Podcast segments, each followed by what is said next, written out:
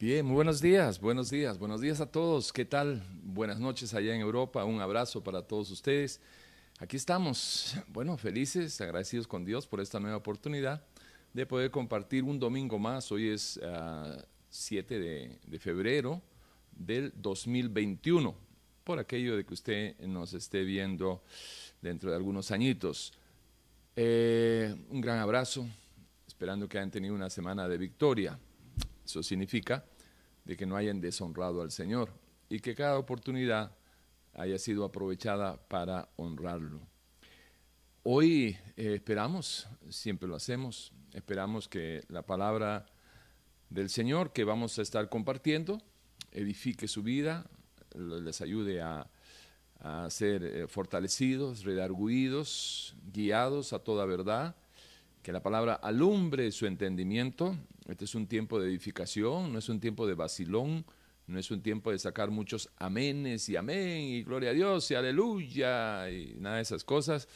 Eh, la palabra de Dios hay que tomarla con la seriedad y las consideraciones eh, que se merece dentro de nuestras humanas posibilidades. Así que hoy eh, estaremos hablando, haremos un recorrido para poder ver la diferencia entre lo legal y lo vital dentro del cristianismo. ¿Sí? ¿Les parece? Vamos a orar, darle gracias al Señor por esta oportunidad. Padre Santo, gracias Señor. Gracias por permitirnos tener el, honor, el privilegio, Señor, de predicar su palabra y para todos aquellos eh, hermanos, hermanas que nos están este, acompañando, eh, por permitirles también a ellos escuchar la palabra de Dios. Reyes y profetas hubieran querido oírla y más de uno se murió y nunca la escuchó. Por otro lado, Señor, habiendo tanta gente que no valoriza su palabra, que hoy podamos disponer todo nuestro ser espiritual, mi cuerpo, tanto de parte nuestra para predicar en la integridad que requiere y de esa misma manera en los que van a estar de oyentes y así como sean buenos oyentes, que sean también buenos hacedores de su palabra. Gracias, Señor, por esta oportunidad. Amén, amén, amén, amén, amén. ¿Estamos, hermanitos? Bien. Bueno, vamos a, vamos a ver, vamos a ver cómo, cómo lo acomodamos.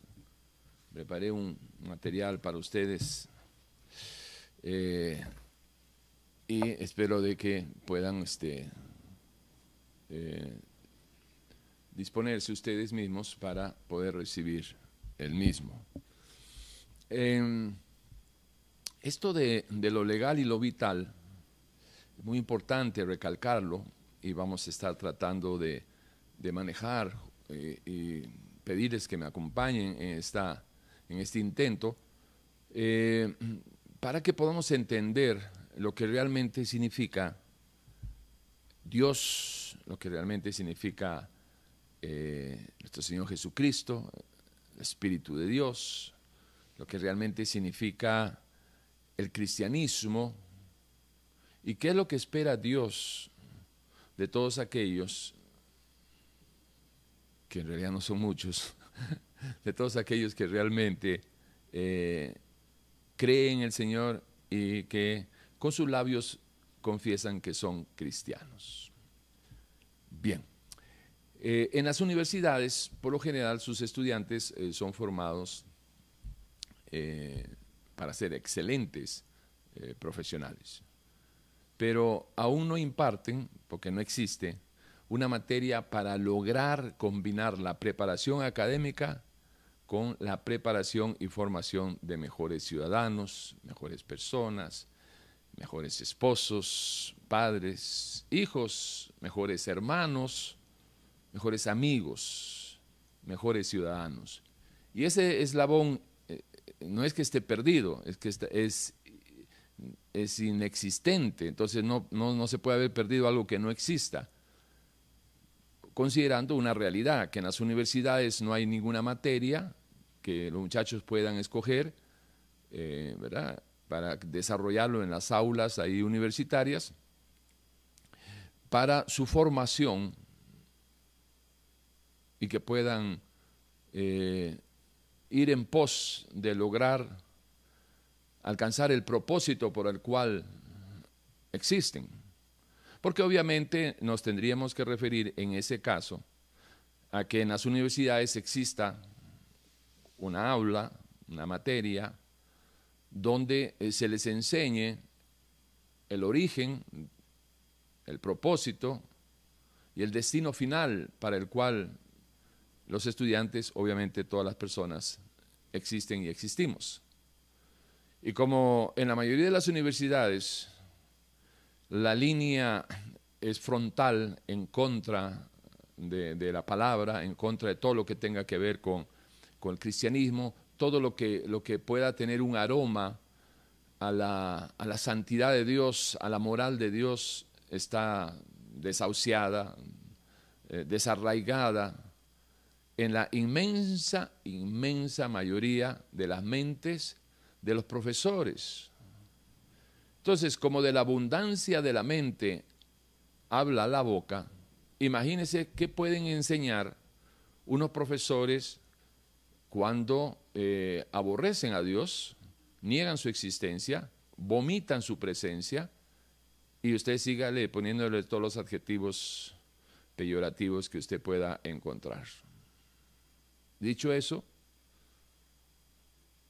el panorama que se les ofrece a los muchachos que son egresados de las universidades, por un lado, eh, les espera a muchos de ellos el éxito financiero, económico, social, una posición buena, pero eventualmente, tarde o temprano, decía mi papá, su radio será un Philips, es decir, tarde o temprano están destinados por estar eh, caminando no solo apartados de Dios, sino en contra de Dios, inducidos, porque así es, inducidos por la formación, o mejor dicho, la deformación recibida en las aulas universitarias.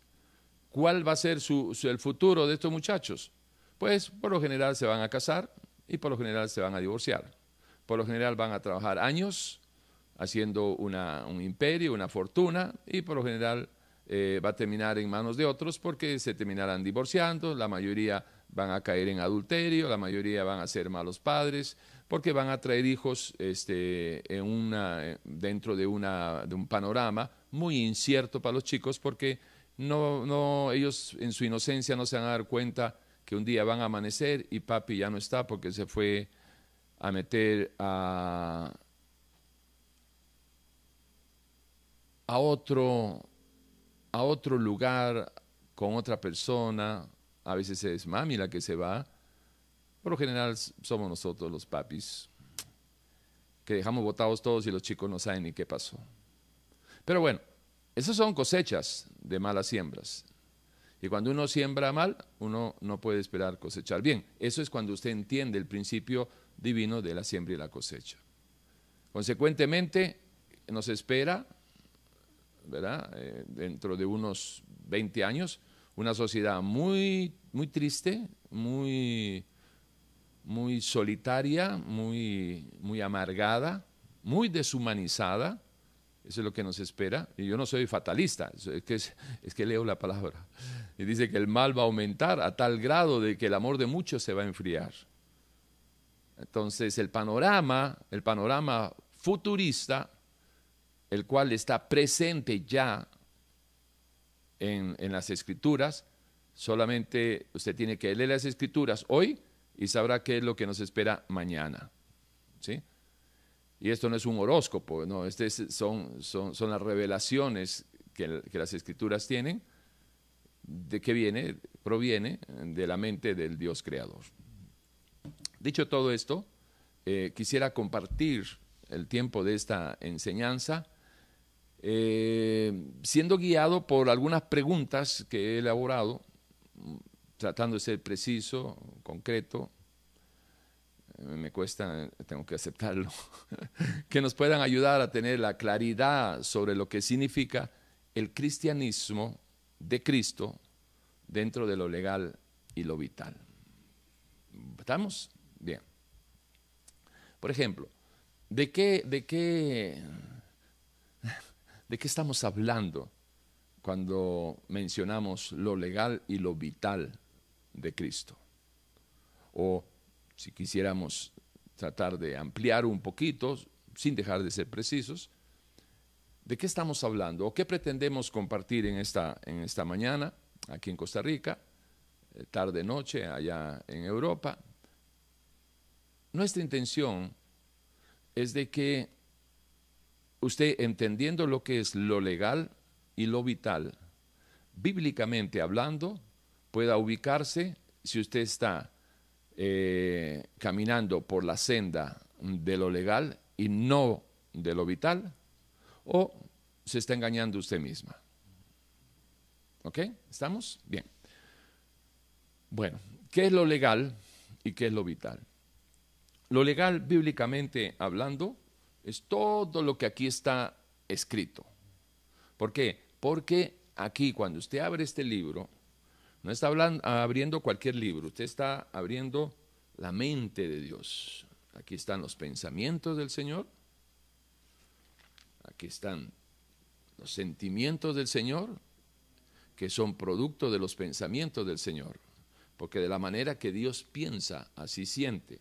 Y ese es un principio para todos los seres humanos también, aunque obviamente con la diferencia de que en la mente de Dios, santa, pura, todos sus pensamientos y sus sentimientos son santos y puros. Pero el principio es el mismo, lo que usted piensa, así como usted piensa, así siente. Los sentimientos son provocados por los pensamientos. Por eso es muy importante alimentar los pensamientos de, no de cosas positivas, sino alimentar los pensamientos del bien de Dios. Porque si usted tiene una mente, la, nueva criatura formada a través de los pensamientos del Señor, del, bien de Dios que están plasmados en las escrituras, a través de la revelación que viene de los pensamientos del Señor, que son buenos, los pensamientos del Señor son buenos, el bien absoluto, el bien absoluto, el bien absoluto proviene de la mente de Dios. Y nosotros tenemos en la Biblia al alcance de nuestra, de nuestra formación como hijos de Dios, como hijas de Dios, tenemos, tenemos el, el potencial de que 1 Corintios 2.16 sea una realidad. ¿Y qué es lo que dice 1 Corintios 2.16?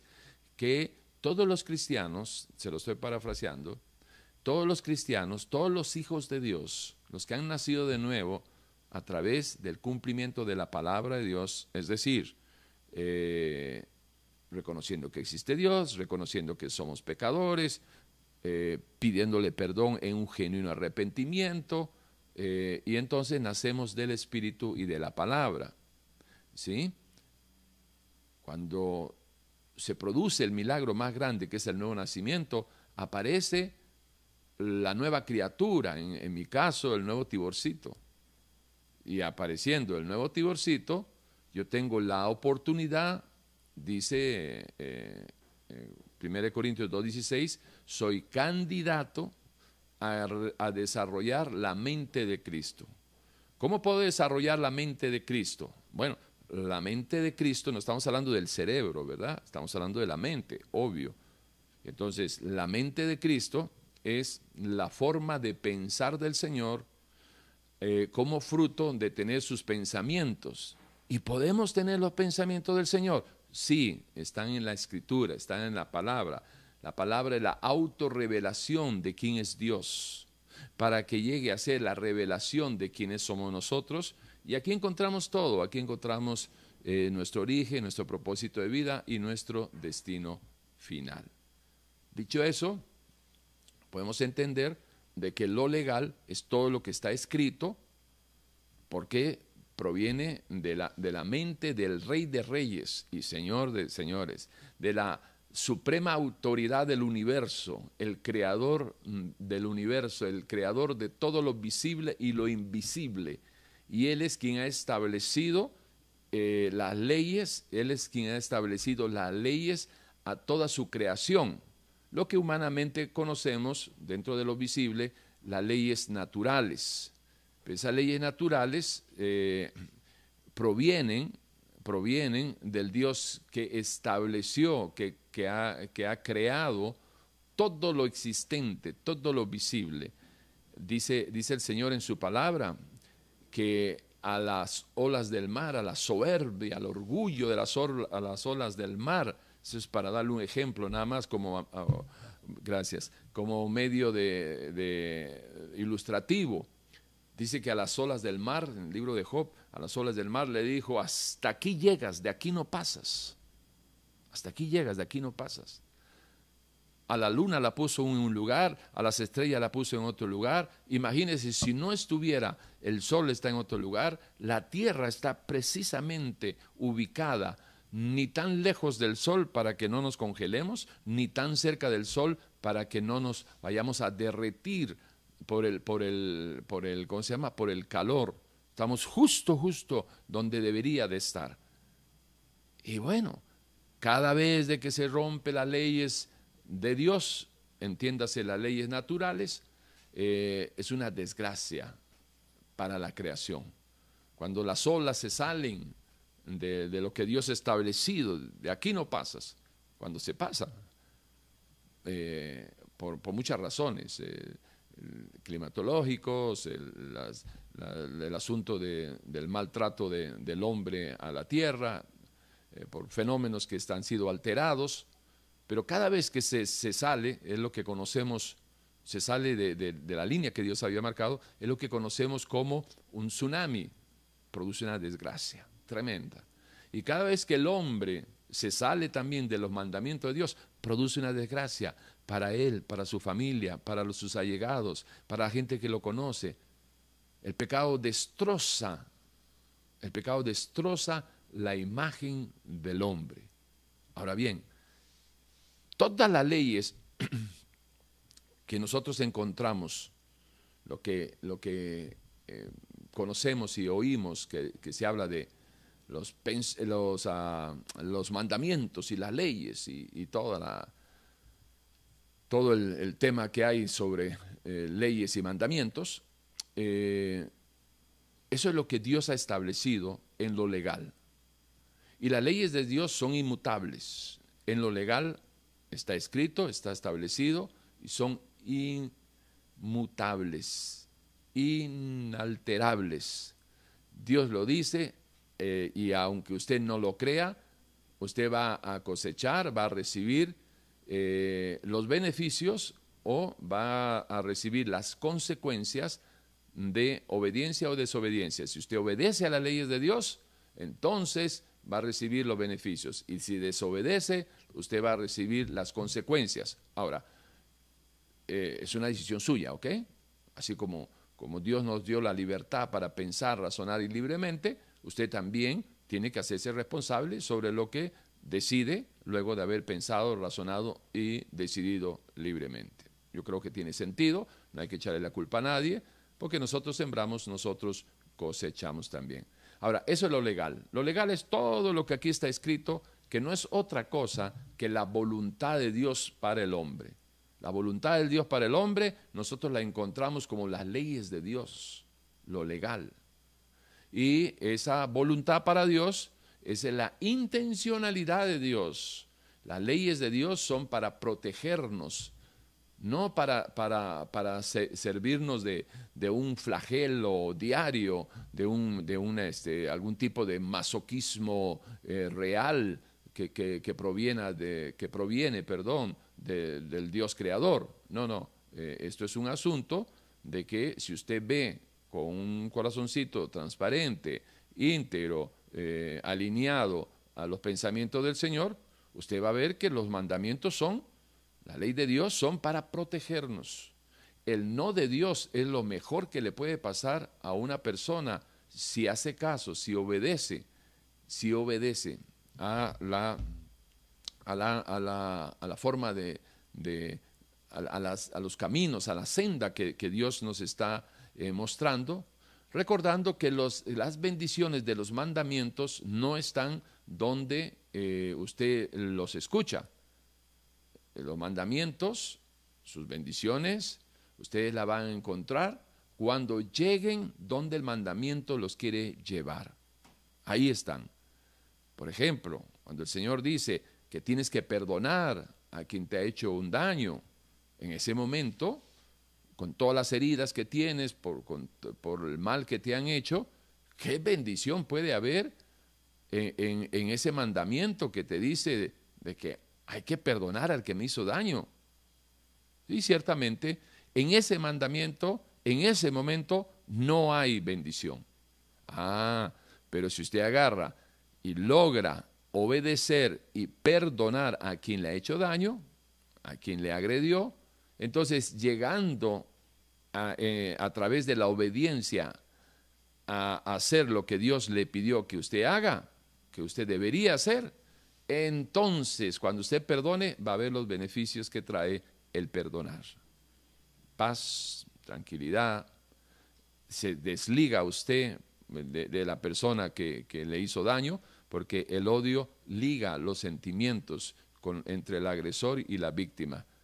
Los sentimientos del agresor y de la víctima, este, verán, esa, en esa trifulca, ahí están ligados a través del resentimiento ¿Qué es, un resentimiento? Bueno, resentir, volver a sentir lo mismo que pasó antes y lo mismo que pasó hace 10 años y ahí sigue tecla con calentura. Pero si usted perdona, hasta ahí llegó la relación. ¿Por qué? Porque ya no hay nada que nos una, porque lo que me hizo ya está, perdonado. O sea, no me debe nada, fuera, fuchi, ya está. Estamos obligados, recuerde, a perdonar, no estamos obligados a reiniciar o o, a seguir o a continuar relaciones enfermizas, que ese es otro tema que les recomendaría que vean. Tenemos un mensaje de 20 minutos, el perdón en 20 minutos, se los recomendaría. Entonces lo legal es todo lo que aquí está escrito, ¿sí? De parte de Dios, es la intencionalidad de Dios, intencionalidad de Dios. Eso es lo legal, plasmado en el libro sagrado que conocemos como la Biblia, la palabra de Dios. Ahora, lo vital, lo vital vendría a ser si usted vive lo legal. Si usted, escúcheme, si usted lee, escudriña, eh, escucha, estudia, lo que usted quiera, lo legal de Dios, es decir, la palabra de Dios, pero no lo vive, usted está en la tierra de lo legal y no, no está en la tierra de lo vital. Y en la, en la tierra de lo legal, eh, usted no puede cosechar nada. ¿Por qué? Porque esta es la intencionalidad de Dios, la voluntad de Dios. Pero para recibir los beneficios de la intencionalidad de Dios, usted tiene que vivirlo. Es decir, que trascienda de lo legal a lo vital a través de la obediencia para que usted en la vivencia de lo legal pueda disfrutar lo vital. Caso contrario, usted puede hablar mucho de la palabra, usted puede ser un teólogo con todos los títulos habidos y por haber, pero si usted no vive, no transforma en algo vital para su vida, vida para su vida, vivencia para su vida, de lo que usted sabe de lo legal, pura religiosidad. Y lo que sucede es eso, de que una persona que está enfrascada única y exclusivamente en lo legal, es decir, sabiendo todo lo que dice Dios que no debe de hacer, pero no disfruta de los beneficios a la hora de la obediencia, esa persona va a terminar amargada, va a terminar religiosa, va a terminar rechazando a Dios ¿Por qué? Porque no está viendo, porque no lo está viviendo, no, no lo está, no está disfrutando, porque no lo está viviendo, lo que ofrece Dios en lo legal. No ha trascendido a lo vital por no obedecer o a veces por incredulidad, por lo que sea. Pero no se quede en lo legal para que no sea un religioso más, que terminará como un fariseo hablando de las cosas legales, de las leyes, de los mandamientos, de los preceptos. En estos tiempos modernos los fariseos con su legalismo, que no se puede pintar la mujer, que no se puede, este, eh, ¿cómo se llama?, eh, poner, este, arreglarse y, sentirse bien, presentable delante de su marido, siempre tiene que estar ahí como doña Florinda, ¿verdad?, hecho un, desastre, eh, ¿verdad?, y todo lo que usted quiera ponerlo de ilustrativo. Entonces, que no se puede usar pantalón, que sí se puede usar pantalón, que, hay que orar con la mano izquierda, no con la mano derecha. Todos esos legalismos. Por cierto, permítame darle una opinión o una, eh, un aporte acerca de lo que significa legalismo. Un, un pastor legalista siempre tendrá una iglesia llena de legalismos. Y el, y el legalismo es un lugar donde se está legislando lo que Dios no legisla. ¿Por qué? Porque Dios no, está con, o sea, al, Señor no le importa si, si, si, una, si una, mujer se, pone pantalón o se pone este vestido, o si se pinta un poquito o, se pinta, este, o no se pinta nada.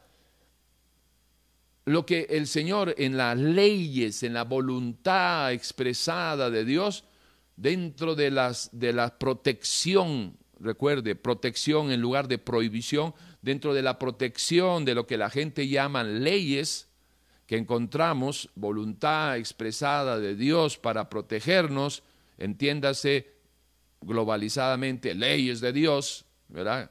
Que, que ya trae de por sí la palabra ley, ya trae anticuerpos, porque a nadie le gusta que le digan lo que tiene que hacer, pero en todo caso, al Señor lo que le interesa es proteger tanto a la mujer como al hombre, y para eso puso algunas condiciones, marcó algunos caminos por donde la mujer y el hombre pueden caminar, pueden andar más seguros. Por ejemplo, en este tema que acabo de, mencionar, eh, el tema no es si la mujer puede usar pantalón o no puede usar pantalón, porque recuerde que de hecho este, los pantalones vienen hace poco. Cuando se escribió las escrituras, cuando se recibió las revelaciones de parte de Dios, porque toda palabra es inspirada por parte de Dios, que es útil para redarguir, para confrontar, para, para preparar a todo, a todo hombre y a mujer para buena obra. ¿Sí? Vea la intencionalidad de Dios, eso es lo legal. Pero lo que el Señor señala es acerca de que el hombre tiene que vestirse varonilmente. Pues es para su protección protección de su identidad, protección de su género, protección de su sexo, protección de su propia identidad, de lo que es. Y la mujer tiene que vestirse femeninamente. La, diferencia está en lo sensual.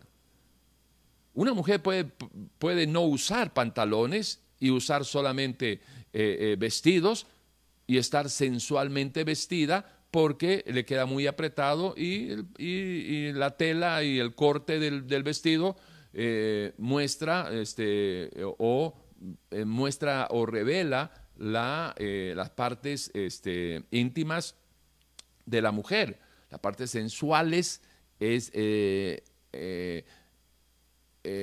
enfatizadas con un vestido. Entonces note, ¿Qué resulta? ¿De que si no usa pantalón puede ponerse el vestido que sea? Usted me diría, no, obvio que no. Ah, perfecto. Entonces no es el pantalón o el, o la, o la, o el vestido. El tema pasa por la sensualidad. De igual, de igual manera nosotros los hombres. Nosotros, nosotros podemos usar una vestimenta que se nos vea sensual. Sensual. ¿Y qué es lo que nos enseña el Señor a través de su palabra? Que aprendamos dentro de lo legal a vestirnos eh, el hombre varonilmente y la mujer femeninamente. ¿Sí? Ok. La sensualidad, ese es otro tema, y Lucas, eh, Judas, perdón, 19, habla que los sensuales no tienen a Dios. Así, así de claro es el, asunto. ¿Ok? Bien. Eh, entonces, si nos quedamos con lo legal y no trascendemos a lo vital, y el puente es la obediencia, entonces, tarde o temprano usted será un religioso triste, frustrado, amargado y posiblemente legalista, y tarde o temprano usted se va a apartar de Dios, eh, terminará apartándose de Dios eh, si permanece solo en lo legal. Porque en lo legal usted puede eh, abstenerse de no pecar, que no es igual que caminar en santidad. Usted camina en santidad cuando lo legal lo lleva a lo, vital, viviendo a través de, la obediencia, que es el puente que hay que cruzar, ¿sí? Eh, usted va a conocer lo que es caminar en santidad, que no es igual que eh, eso es cuando usted ya vive lo que está escrito. Pero si usted solamente se queda con lo escrito, entonces lo que a usted lo, lo que va lo, a conllevar es a un resultado de que usted va a poder estar hablando siempre de lo, de lo ¿cómo se llama? De lo, de lo legal, no va a disfrutar lo, lo, vital y no va a conocer, no va a conocer lo que es vivir en santidad porque siempre estará caminando en la represión, en, la, en, la, en la absteniencia de lo que quisiera hacer y no lo hace, porque la ley de Dios dice que eso no puede hacerlo. Abstenerse significa no hacer lo que quiero hacer. Hay mucha gente que por algún tiempo no practica pecado, pero se está absteniendo si es una persona que está en lo legal, pero no ha cruzado el puente a lo vital. Pero cuando cruce a lo vital, ya va a ver que la absteniencia ya no va a ser parte de su vida. ¿Por qué? Porque ahora va a caminar en la, en la, en la, ¿cómo se llama? En la naturaleza que Dios comparte con la nueva criatura. Tanto así que el Señor le pide a la nueva criatura, también es un mandamiento, también es la intención de su voluntad, de que sean santos.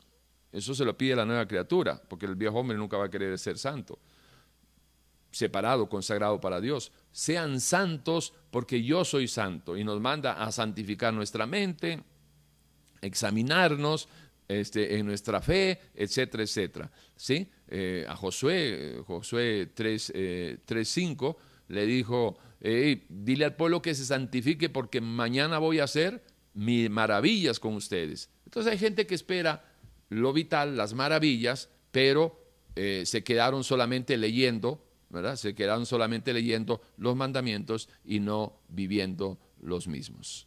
Entonces por ahí va el, tema. Espero que le haya quedado claro la diferencia entre lo legal y lo vital. Y ahora, pues vayámonos a lo vital de lo que está establecido en lo legal. ¿Qué dice Dios en su palabra? ¿Qué, dice Dios en su palabra? Eh, ¿qué, podemos encontrar en lo legal? Bueno, dentro de lo que ya hemos dicho, de que lo legal es todo lo que está escrito y establecido en las eh, Sagradas Escrituras por la revelación del mismo Dios. ¿Qué, dice Dios en su palabra?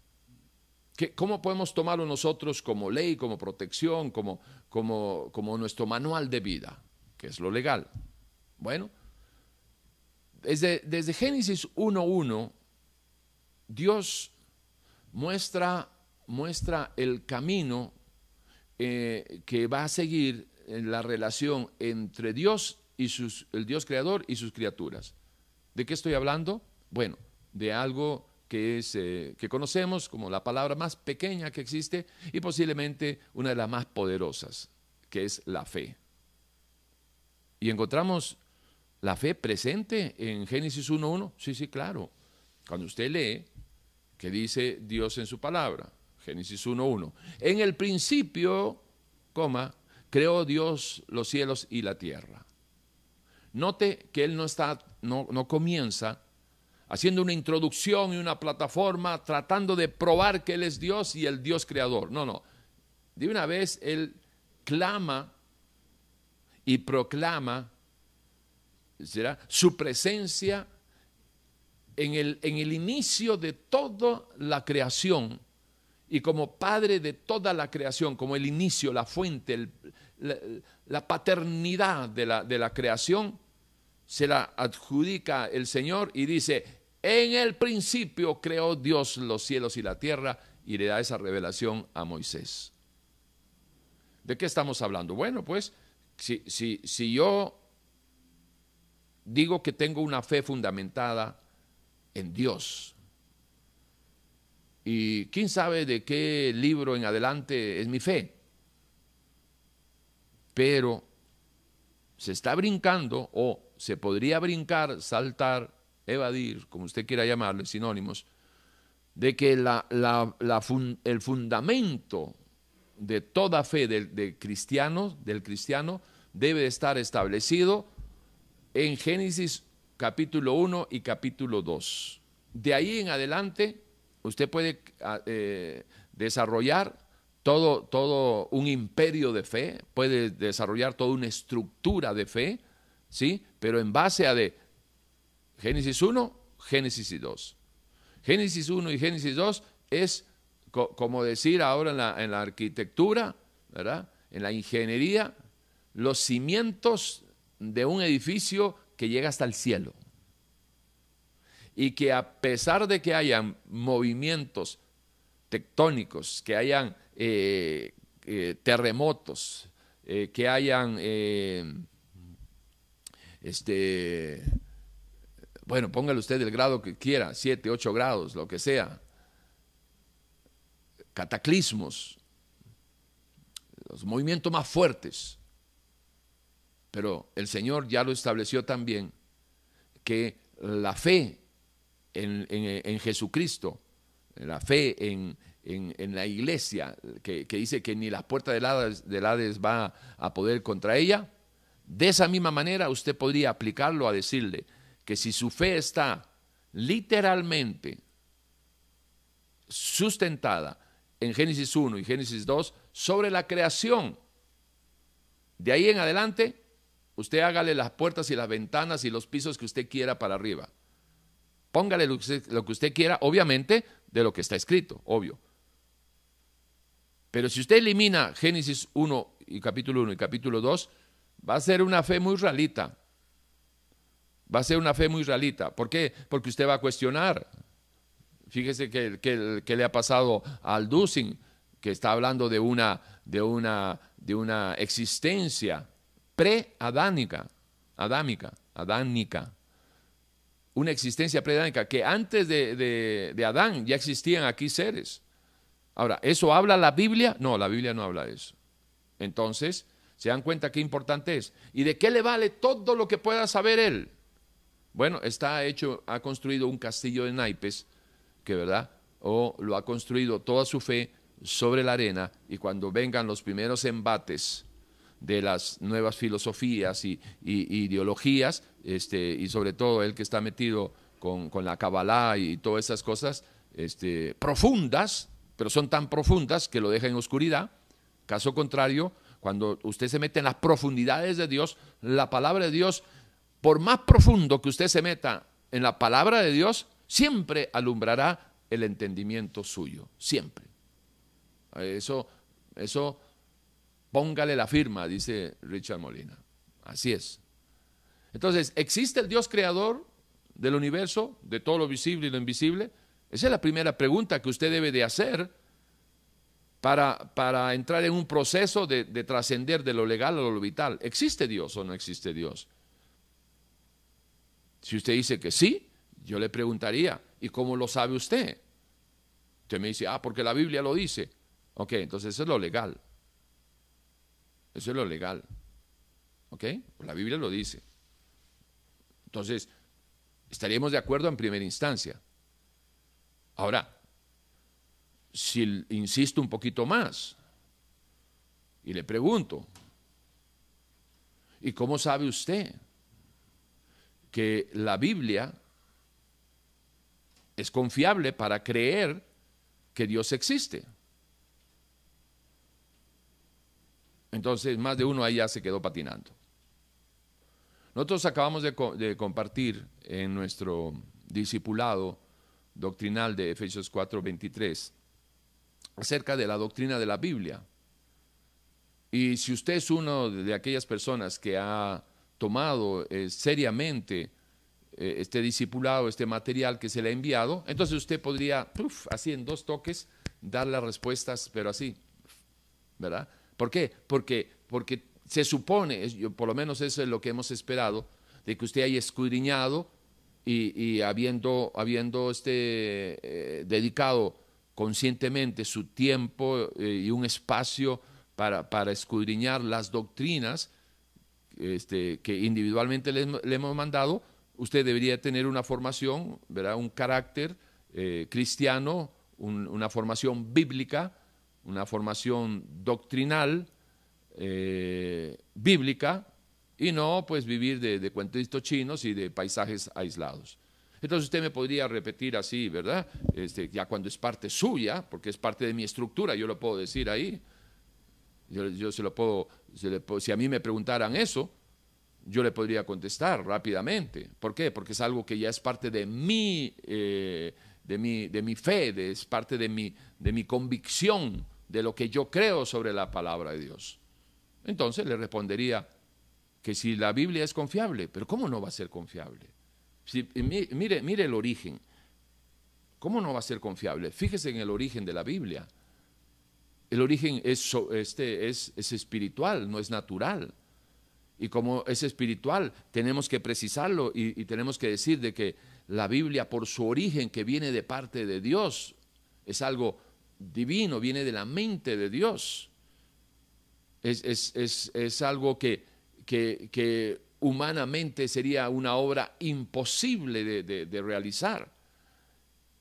Es una, es una, revelación progresiva que se da a lo largo y ancho de 1500 años.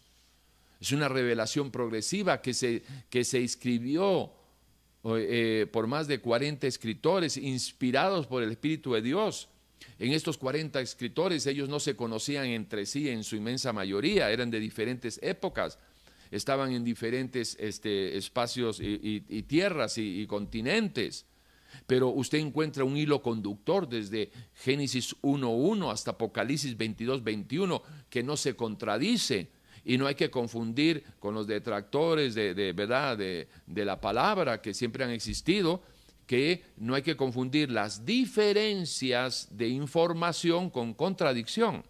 Una cosa es que usted puede encontrar diferencias en la información, pero otra cosa es eh, aseverar de que es, es, una, eh, es una contradicción lo que usted está leyendo. No, yo puedo, yo puedo manejar o puedo ver sobre algún tema una diferencia de la información, pero eso no significa que hay contradicción. Por ejemplo, en, algún, en algún libro dice de que el Señor alimentó a cuatro mil. En el otro libro dice que alimentó a cinco mil. Pero ¿qué importa si es cuatro mil o cinco mil?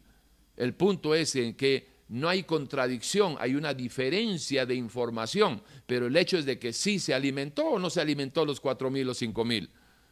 Entonces, ¿qué me diría ese, que, está con ganas de fregar, que se dice en, griego, que está con ganas de fregar? Dice, mira, que aquí está la contradicción. No es contradicción, es diferencia de información. Pero el hecho histórico, el hecho probado, es de que sí hubo una alimentación de este, milagrosa de cuatro o cinco mil personas. ¿Qué importa cuatro o cinco mil? Es igual si yo le agarro y le digo, este, ¿usted sabe cuánta gente murió con la peste bubónica? ¿Usted sabe cuánta gente murió con, con la gripe española? ¿Sí? Entonces, si usted agarra y, me dice, sí, fueron 60 millones. 60 millones dice usted. Sí, pero ya yo, tengo información de que fueron 50 millones. Pero ¿qué importa si fueron 60 o 50 millones? La cosa fue de que si existió o no existió la, peste bubónica y, la gripe española. Entonces, ¿cómo voy a negar yo un hecho histórico por una diferencia de información? Por ahí va el camino para que cuando alguien le diga contradicción, ¿cuál contradicción? La Biblia no se contradice. Y esa es una de las pruebas tremendas de que alguien si le, si le exige a usted o le demanda que usted pueda argumentar si la Biblia es confiable para saber que existe el Dios creador, dígale que sí, sí es confiable. No solamente por, por, por su origen, que ya lo hemos dicho, no solamente por esos 1500 años, no solamente porque fue escrita en, tres continentes, este, no, no solo porque lo escribieron gente con, con, con un, este, con un grado diferente de, de preparación, eh, llamémoslo, eh, educativa, de, este, no, no, solamente por, por, el, por el conocimiento y las habilidades ¿verdad? que puede haber tenido y capacidades que puede haber tenido uno con otros, ahí encontramos desde el más bruto al recontra bruto que Dios usó precisamente para que nadie comparta su gloria que le corresponde únicamente a Dios. Dios usó a hombres, Dios usó a personas que, que, más de uno no sabía la diferencia entre la mano izquierda y la mano derecha y semejantes revelaciones que les dio. Y hablando de revelaciones, una de las cosas que usted puede decir, sí, con toda certeza, Dios ciertamente se revela en este libro sagrado, porque encontramos evidencias internas y evidencias externas. Dentro de las eh, evidencias eh, internas, o sea, de lo que está plasmado en lo legal, eh, escrito en la, en la Biblia, en las Sagradas Escrituras, encontramos datos históricos que han, que han sido comprobados por la arqueología, pero este, eso todavía es discutible para, la, para el que no quiera, este, ¿cómo se llama? El que no quiera aceptar las cosas de Dios, pero le voy a poner, eh, o voy a utilizar, mejor dicho, una evidencia interna que solamente un necio podría seguir refutando. Y me refiero a las eh, eh, profecías mesiánicas que se cumplieron a cabalidad con la nacimiento, vida, muerte y la forma de muerte y la resurrección del Mesías profetizados. Yeshua eh, Yeshua HaMashiach, Jesucristo, nuestro Señor Jesús, el Cristo, como usted quiera llamarlo, pero se está refiriendo la Biblia a el verbo hecho carne, el Dios creador que hizo, se hizo criatura para venir a salvar a su creación. Dicho eso, encontramos que 800, 900 años antes, en los Salmos, eh, se escribió acerca de, de dónde iba a nacer Jesucristo, de dónde iba a nacer el Mesías, de, cuál iba a ser su, su ¿cómo se llama? Su, vida, su forma de, vida, eh, su, eh, su, forma de muerte, la, la cruel manera de que lo iban a matar, la descripción tan precisa de cómo iba a, morir en la cruz, las palabras que, que, pronunciaron 900 años después, 800, 500 años, 600 años, porque también hay profecías de, Isaías, eh, no solo de David y de los Salmos, pero, pero todo lo encuentras ahí a, una, a, una, a un cumplimiento tan preciso que solo un necio puede decir, sí, pero no. Si esa evidencia interna no le, no le convence hasta el más escéptico, bueno, vaya y, no sé, haga lo que le dé la gana.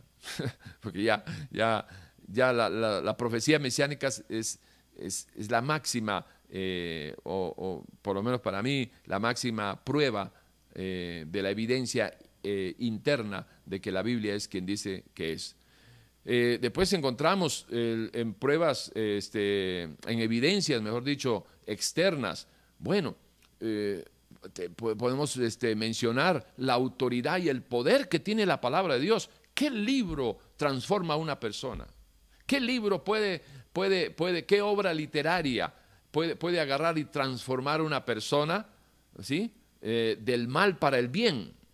Porque del bien para el mal, sí, hay muchos libros que te pueden transformar si tú eres una persona eh, medianamente este, equilibrada, de buenos sentimientos y todo, pues si tú te metes a, ver pornografía, te va a cambiar, pero te va a cambiar de bien al mal, te va a destrozar la inocencia, te va a llevar a, a encadenarte, a esclavizarte con una mente lasciviosa, etcétera, etcétera. O sea, del bien para el mal, mucho, mucha literatura te enseñan cómo adulterar, te enseñan cómo robar, te enseñan el crimen perfecto, te enseñan, este, eh, ¿cómo se llama?, eh, todo lo que tiene que ver con, con, la pornografía, con la deshumanización, porque una de las formas más, más efectivas de, deshumanizar a alguien es a través del material pornográfico. Pero fíjese, es del bien al mal, es, es deformar, deformar transformar algo bueno en,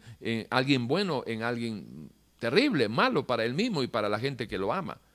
Pero la Biblia es la única obra que tiene esa autoridad, ese poder para, para transformar, ¿sí? Para, para, para que se pueda cumplir aquello que escrito está. El etíope ¿Podrá el etíope cambiar su color de su piel? ¿Y, y el leopardo podrá quitarse las manchas? Estando habituados a hacer el mal, ¿podrán hacer el bien? Imposible. Ese es el planteamiento de la Biblia.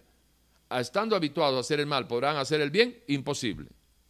Salvo de que escudriñando lo legal y a través de cruzar el puente del material construido con la obediencia, usted llegue a la vivencia, escudriñando, obedeciendo y viviendo de lo legal a lo vital.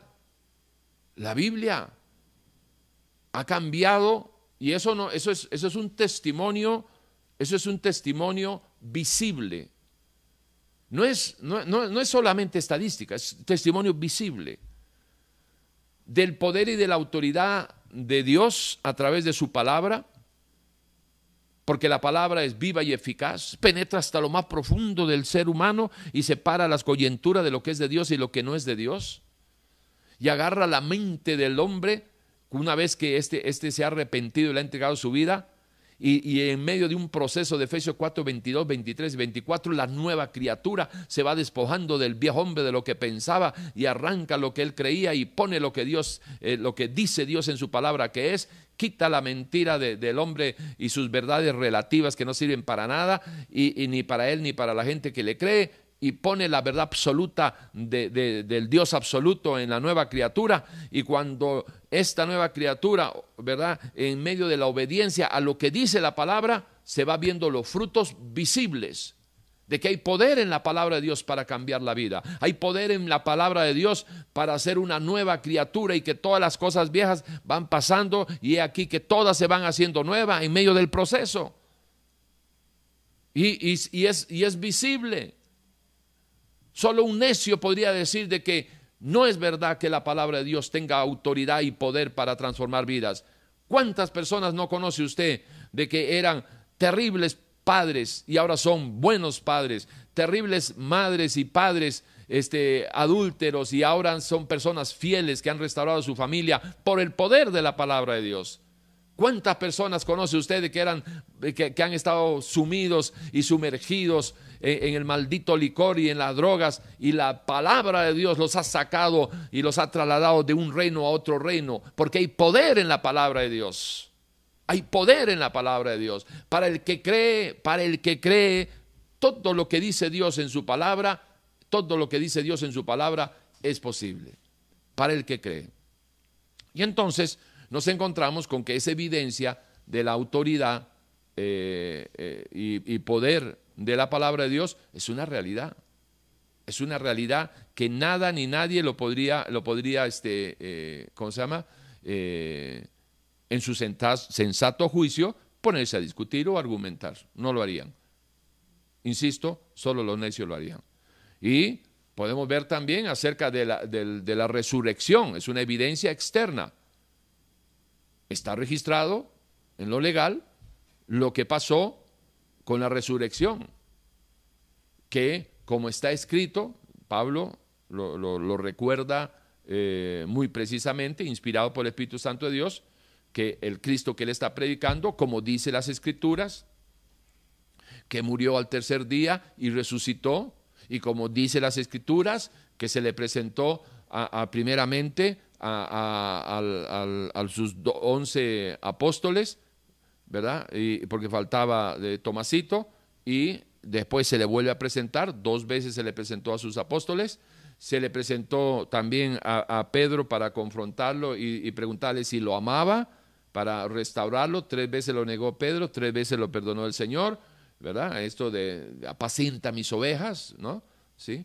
Eh, dice que, que, dice las escrituras, que está registrado, de que 500 personas a más de, perdón, a más de 500 personas, en una sola vez se les presentó a más de 500 personas que estaban reunidas en algún lugar.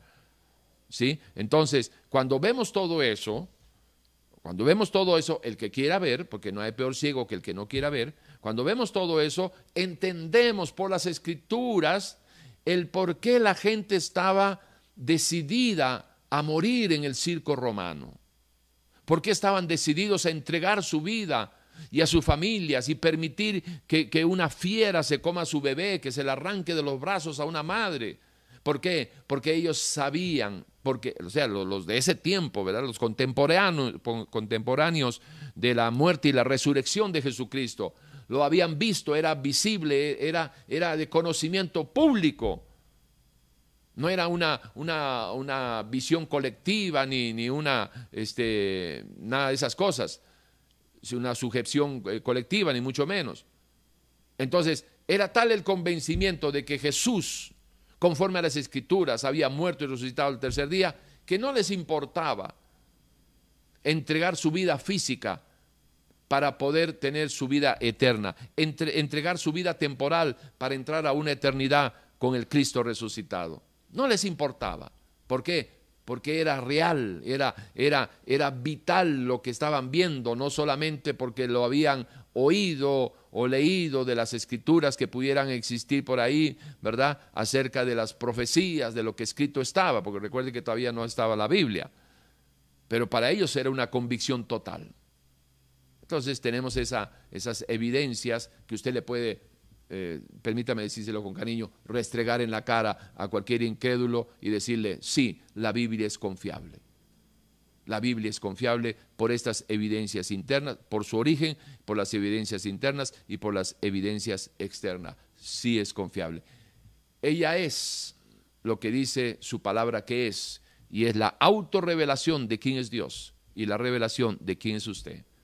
Ahí está todo, tu origen, propósito de vida, destino final. Todo está en las escrituras. Y cuando usted agarra y ya está en, este, en, este, en esta tierra de lo vital, entonces lo importante sería de que usted pueda eh, eh, profundizar y decir, bueno, ¿y, qué dice Dios?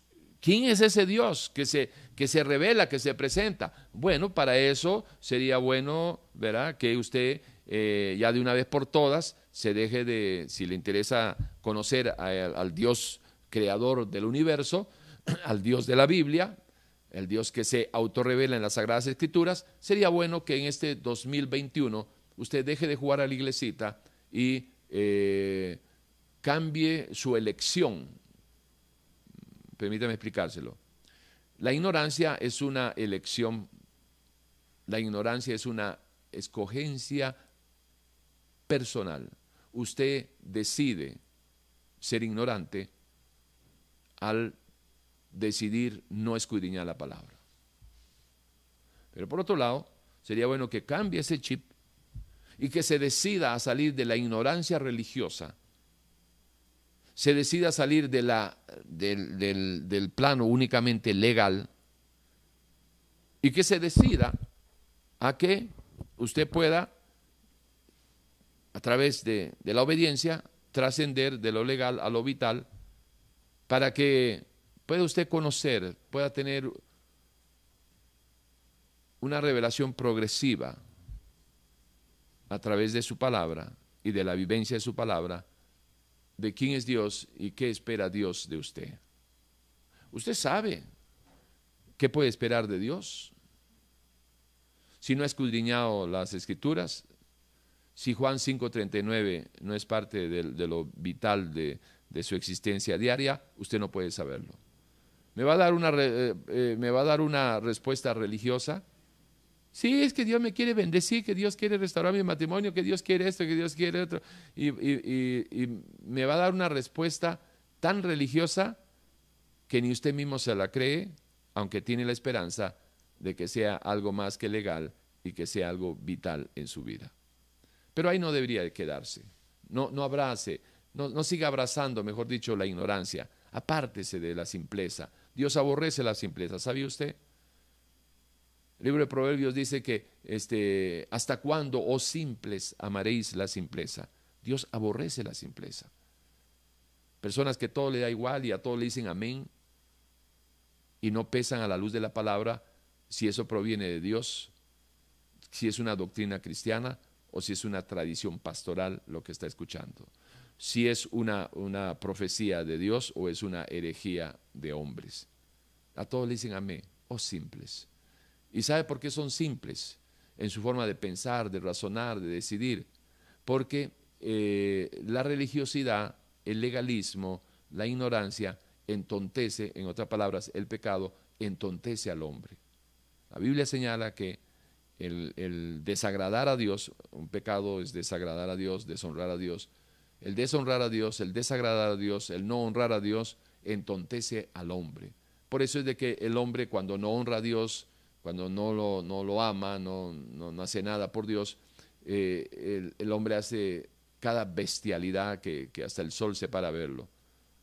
¿Cómo es posible de que una, una persona razone tan mal que pueda dejar botada a sus hijos para ir a criar a otros? ¿Cómo puede ser posible que un hombre o una mujer piensen tan mal, razonen tan mal libremente y decidan libremente tan mal, eh, capaces de, traicionar a, gente que lo ama, gente que se preocupan por irse con personas que, que ni les interesa el bienestar de ellos ni de su propia familia.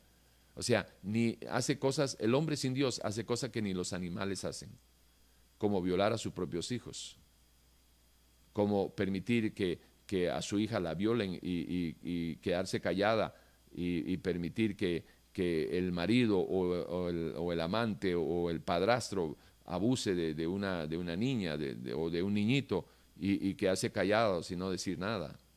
eso solamente lo puede hacer una, una, mente que está eh, embrutecida, eh, simple, que todo le da igual. Es, como, como las gallinas a las seis de la tarde, que están en una, mirada así, ¿verdad?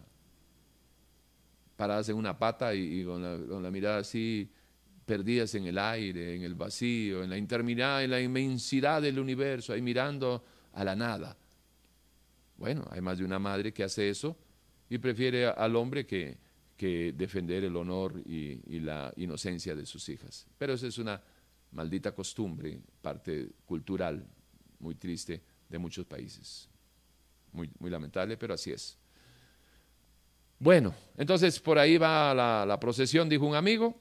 Entonces sí, hay que, hay que saber, hay que conocer, escudriñar. Si usted ya sabe que la Biblia es confiable, pues escudriñela y sepa qué es lo que Dios espera de usted y, y, y tenga por seguro también qué puede esperar usted de Dios. Es tan importante como saber qué espera Dios de usted.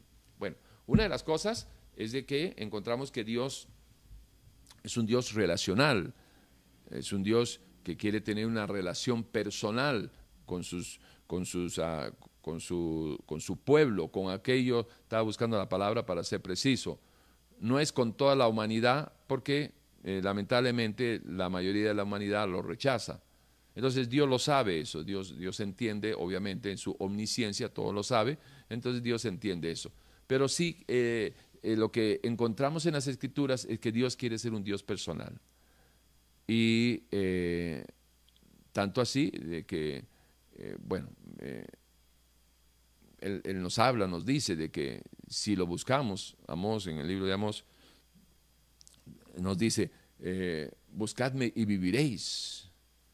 Lo que Dios quiere es de que todos sean salvos y que procedan al conocimiento de la verdad eh, encontramos en la palabra de que la vida eterna, y esta es la vida eterna, que te conozcan a ti, al único Dios, y a Jesucristo, a quien Él ha enviado. Entonces, encontramos de que hay una relación que Él quiere que, que llevemos. Pero ¿cómo puede llevarse esa relación? ¿Cómo, cómo, cómo puede llevarse esa relación? Bueno, a través de un proceso. Y ese proceso comienza reconociendo que Dios es real.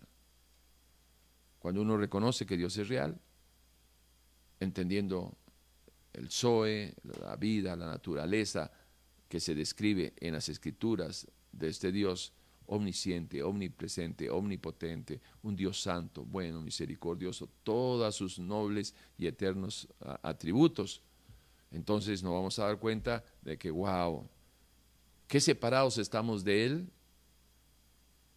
por no estar unidos con su voluntad. Porque fíjese que lo que a usted le puede unir a Dios es si armonizan en su voluntad.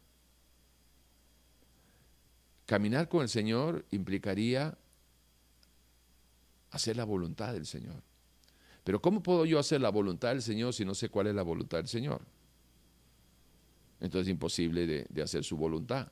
Y por otro lado, si yo conozco su voluntad, es decir, lo legal, pero no la vivo, no llego a lo vital, tampoco puedo caminar con el Señor solamente por conocer lo que Él quiere, pero no hacer lo que Él quiere.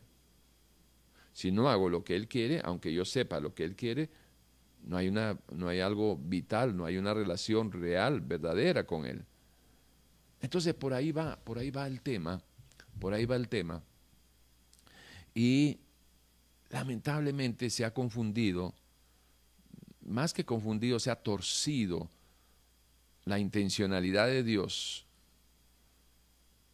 Se ha torcido la intencionalidad de Dios por, los, eh, por las falsas doctrinas, por los falsos maestros, por los falsos este, profetas, etcétera, etcétera, eh, a consecuencia de la escasez de verdaderos siervos y siervas de Dios. Como la mayoría que enseñan, enseñan mal porque no caminan bien con Dios, se va formando o se ha ido formando desde el tiempo de la reforma, ¿verdad? Eh, se ha ido formando una generación más de protestantes que de cristianos. Cuando hablo de una diferencia entre lo protestante y lo cristianos, debería de referirme y usarlo como un punto de referencia a los europeos. En Europa usted no encuentra el, conocimiento de lo que es eh, o la definición de lo que es el cristianismo como lo vemos nosotros aquí en América. ¿Sí? ¿Por qué? Porque eh, allá en Europa, oficial, como religión oficial, está la religión católica y la reforma o los protestantes. ¿Qué significa eso? De que si usted se, presenta en cualquier círculo allá en Europa como cristiano de una iglesia cristiana, está considerado de plano como una secta. La iglesia cristiana, no estamos hablando de mormones ni, ni, de, testigos de Jehová, no, estamos hablando de la iglesia cristiana. Usted dice, sí, yo soy de la iglesia cristiana, soy eh, pentecostal, soy este, eh, asamblea de Dios, bautista, lo que sea. Si usted dice que es de una iglesia cristiana, va a ser tildado de sectario. ¿Por qué? Porque el protestante eh, en realidad no tiene nada que ver con el cristianismo que nosotros manejamos.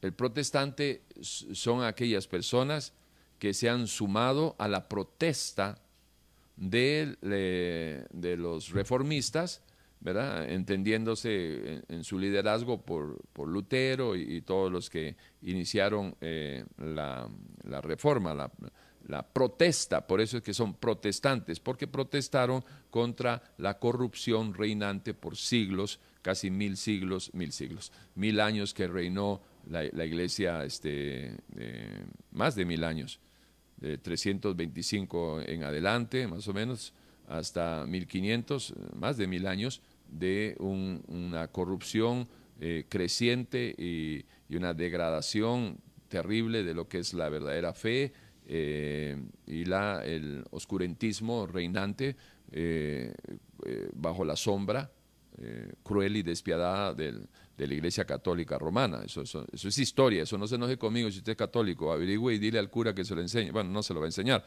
pero lea historia, métase ahí, lea historia. Es bueno.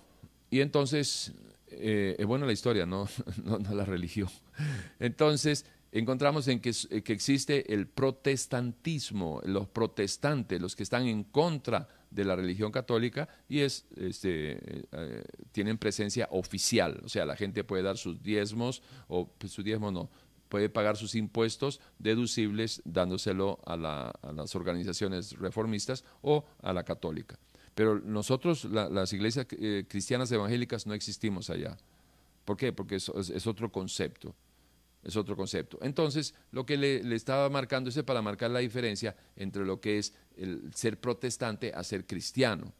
¿sí? Entonces, se ha desviado, se ha desviado desde ese tiempo de la reforma hasta la fecha y se ha ido desviando y ramificando más y más, más y diluyendo más y más y más lo que es el verdadero cristianismo. ¿Por qué? Porque se ha, se ha metido sobre la, senda, sobre la senda de eh, lo intelectual, sobre la senda del, aprendizaje, del estudio, de la teología. Sobre esos caminos se, han, desbocado y, lamentablemente se han perdido la inmensa mayoría que, que con buena intención al principio quizás se acercaron a, a buscar este, conocer a, al Jesús resucitado. Pero en the meantime, en el camino, se fueron perdiendo a través de eh, las aulas de teología, de los institutos bíblicos, etcétera, etcétera, donde de igual manera que en las universidades, lamentablemente, en su inmensa mayoría, te enseñan a ser un excelente profesional, pero no a ser una buena persona. Y en esto de la teología te enseñan cuál es la raíz etimológica de la palabra en griego o en arameo, pero no te enseñan a amar a Jesús. Y si no puedes amar a Jesús, aquel que se hizo visible para mostrar al Dios no visible, si no lo puedes amar, imagínese que el Señor lo, lo sentencia de esta manera. El que no ama a Jesús sea anatema. Wow. Wow. Wow. El que no ama a Dios sea anatema. O sea, usted puede tener títulos de PH y todo lo que usted quiera. Doctorado en teología, demonología, todo lo que usted quiera. Pero si no ama a Dios, imagínese que ese debería ser nuestro listón, lo más, lo más alto. Y nuestra vida debería estar dedicada, así como los deportistas con el salto de garrocha, siempre están brincando dos metros, ponen dos diez, tratan de llegar a dos diez y cuando lo, alcanzan, dos veinte. Y ahí están, y se esfuerzan en mejorar su técnica, su esfuerzo, su alimentación.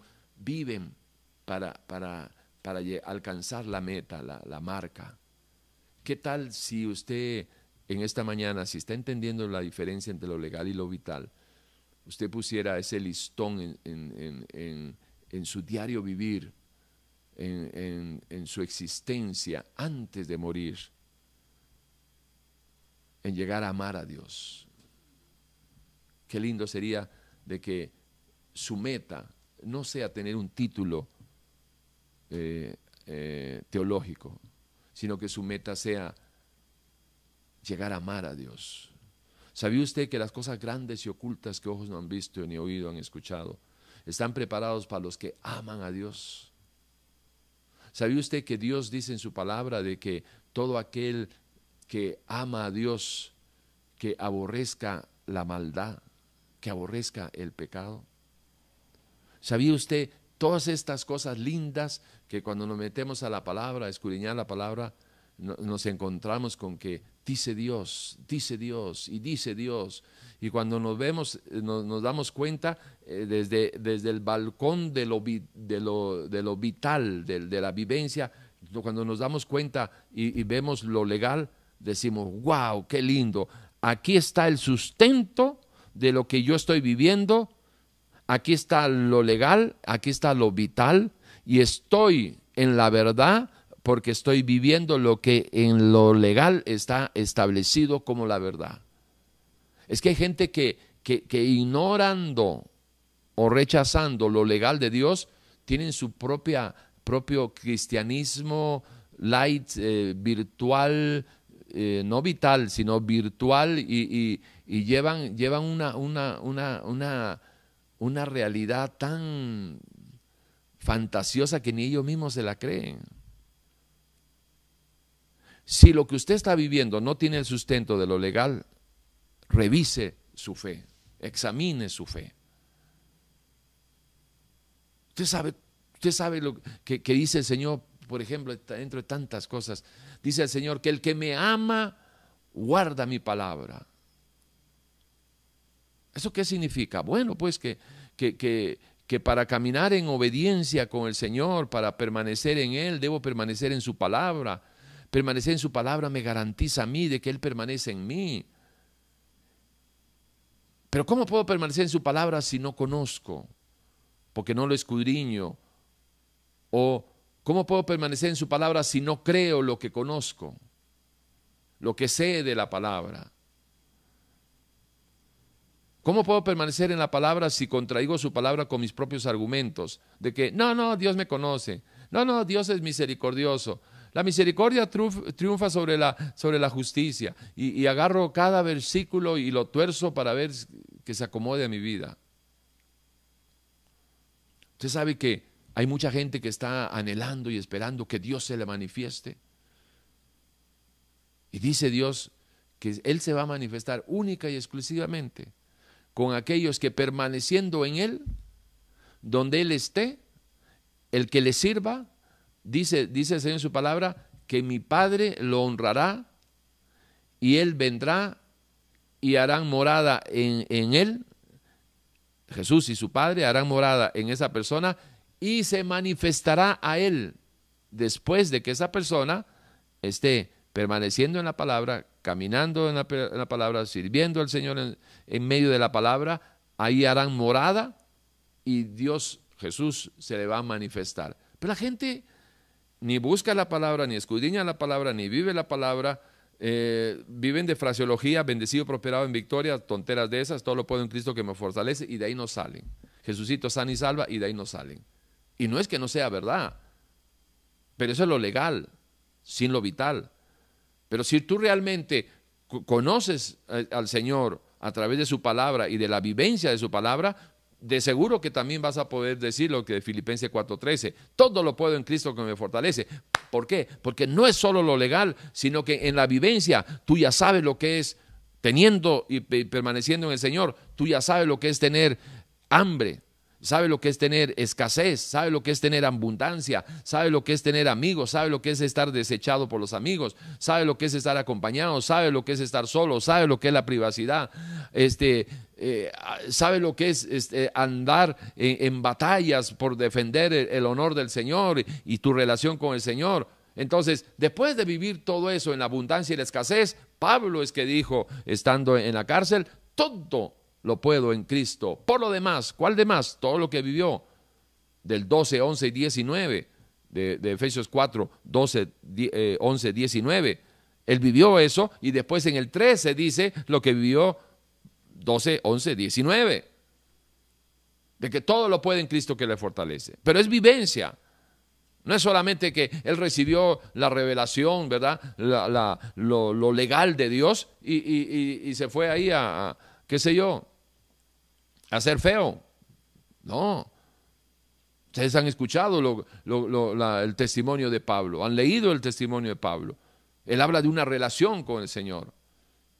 Habla de que tuvo su encuentro personal con Él, que perdió la vista física para que Dios le abra los ojos este, espirituales. Y fue Jesús que le dijo, Pablo, no te preocupes, porque así como has predicado aquí en Jerusalén, yo estaré contigo y vamos a ir a predicar también a otro lugar vamos a ir a Roma. Ellos también necesitan, pero yo voy a estar contigo. Y Pablo llegó a decir, todos me abandonaron, pero el Señor estuvo conmigo. ¿De qué está hablando? Fíjese, no estamos hablando de teología, no estamos hablando de legalismos, no estamos hablando de, nada que, tenga que ver con filosofías ni humanas ni, ni religiosas, nada. Estamos hablando de lo que la Biblia revela a través de su palabra, que este Dios, el creador de todo el universo, quiere tener una relación personal con cada uno de los que creen en Él. De los que creen en Él. Y si usted es uno de los que llegan a creer en Él, usted puede entrar en esa relación y dejar de estar hablando de una religión. Y por ahí va. Entonces les he preparado algunos este, pasajes que para reafirmar van a ser 10 para las 12, estamos bien.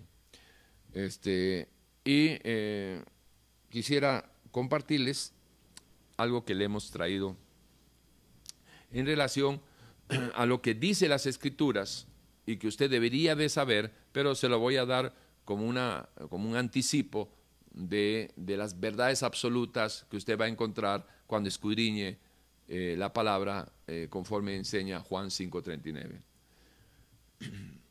Ojo aquí. Y entonces cuando usted va escudriñando, wow, sale la, intencionalidad de Dios, ¿sí? sale la voluntad de Dios y también conociendo la verdad usted puede ir desechando eh, las falacias y las herejías y las mentiras y blasfemias que aparecen por ahí con las falsas doctrinas. Por ejemplo, eh, Timoteo 3.15, 1 Timoteo 3.15 al 17 dice, y que desde la niñez, está hablando Pablo, ha sabido eh, las sagradas escrituras, está hablando de Timoteo, las cuales te puedan hacer sabio, ojo, para la salvación por la fe que es en Cristo Jesús. Vea, con, con, este, con esto nada más, cuando usted está escudriñando, con este pasaje nada más, en esta, en esta versión, con este pasaje ya está eliminando un hachazo ahí, ¿verdad? A la predestinación. ¿Por qué? Porque fíjese cómo es lo que, o qué es lo que el Espíritu de Dios le revela a Pablo para que le diga a Timoteo y que quede eternamente hasta que él regrese plasmado en la, en Escritura, la revelación. ¿De qué? De cómo es la salvación, que la salvación no es por predestinación. ¿Qué es lo que dice Pablo inspirado por el Espíritu de Dios? Dice que las escrituras, las sagradas escrituras te pueden hacer sabio para la salvación por la fe que es en Cristo Jesús. Toda la escritura es inspirada por Dios. Ahí de un solo manazo afuera la predestinación. Toda la escritura es inspirada por Dios y útil para enseñar, para redarguir, para corregir, para instruir en justicia, a fin de que el hombre de Dios sea perfecto, es decir, obediente, perfecto sinónimo de obediente, enteramente preparado para toda buena obra. Aquí está la autoridad y el poder de la Biblia para eh, a la persona, para corregirla, para instruirla en justicia y, para que, el hombre en medio de la obediencia esté preparado para toda buena obra. ¿Ok? Bien, vamos a, avanzar un poquito. Eh,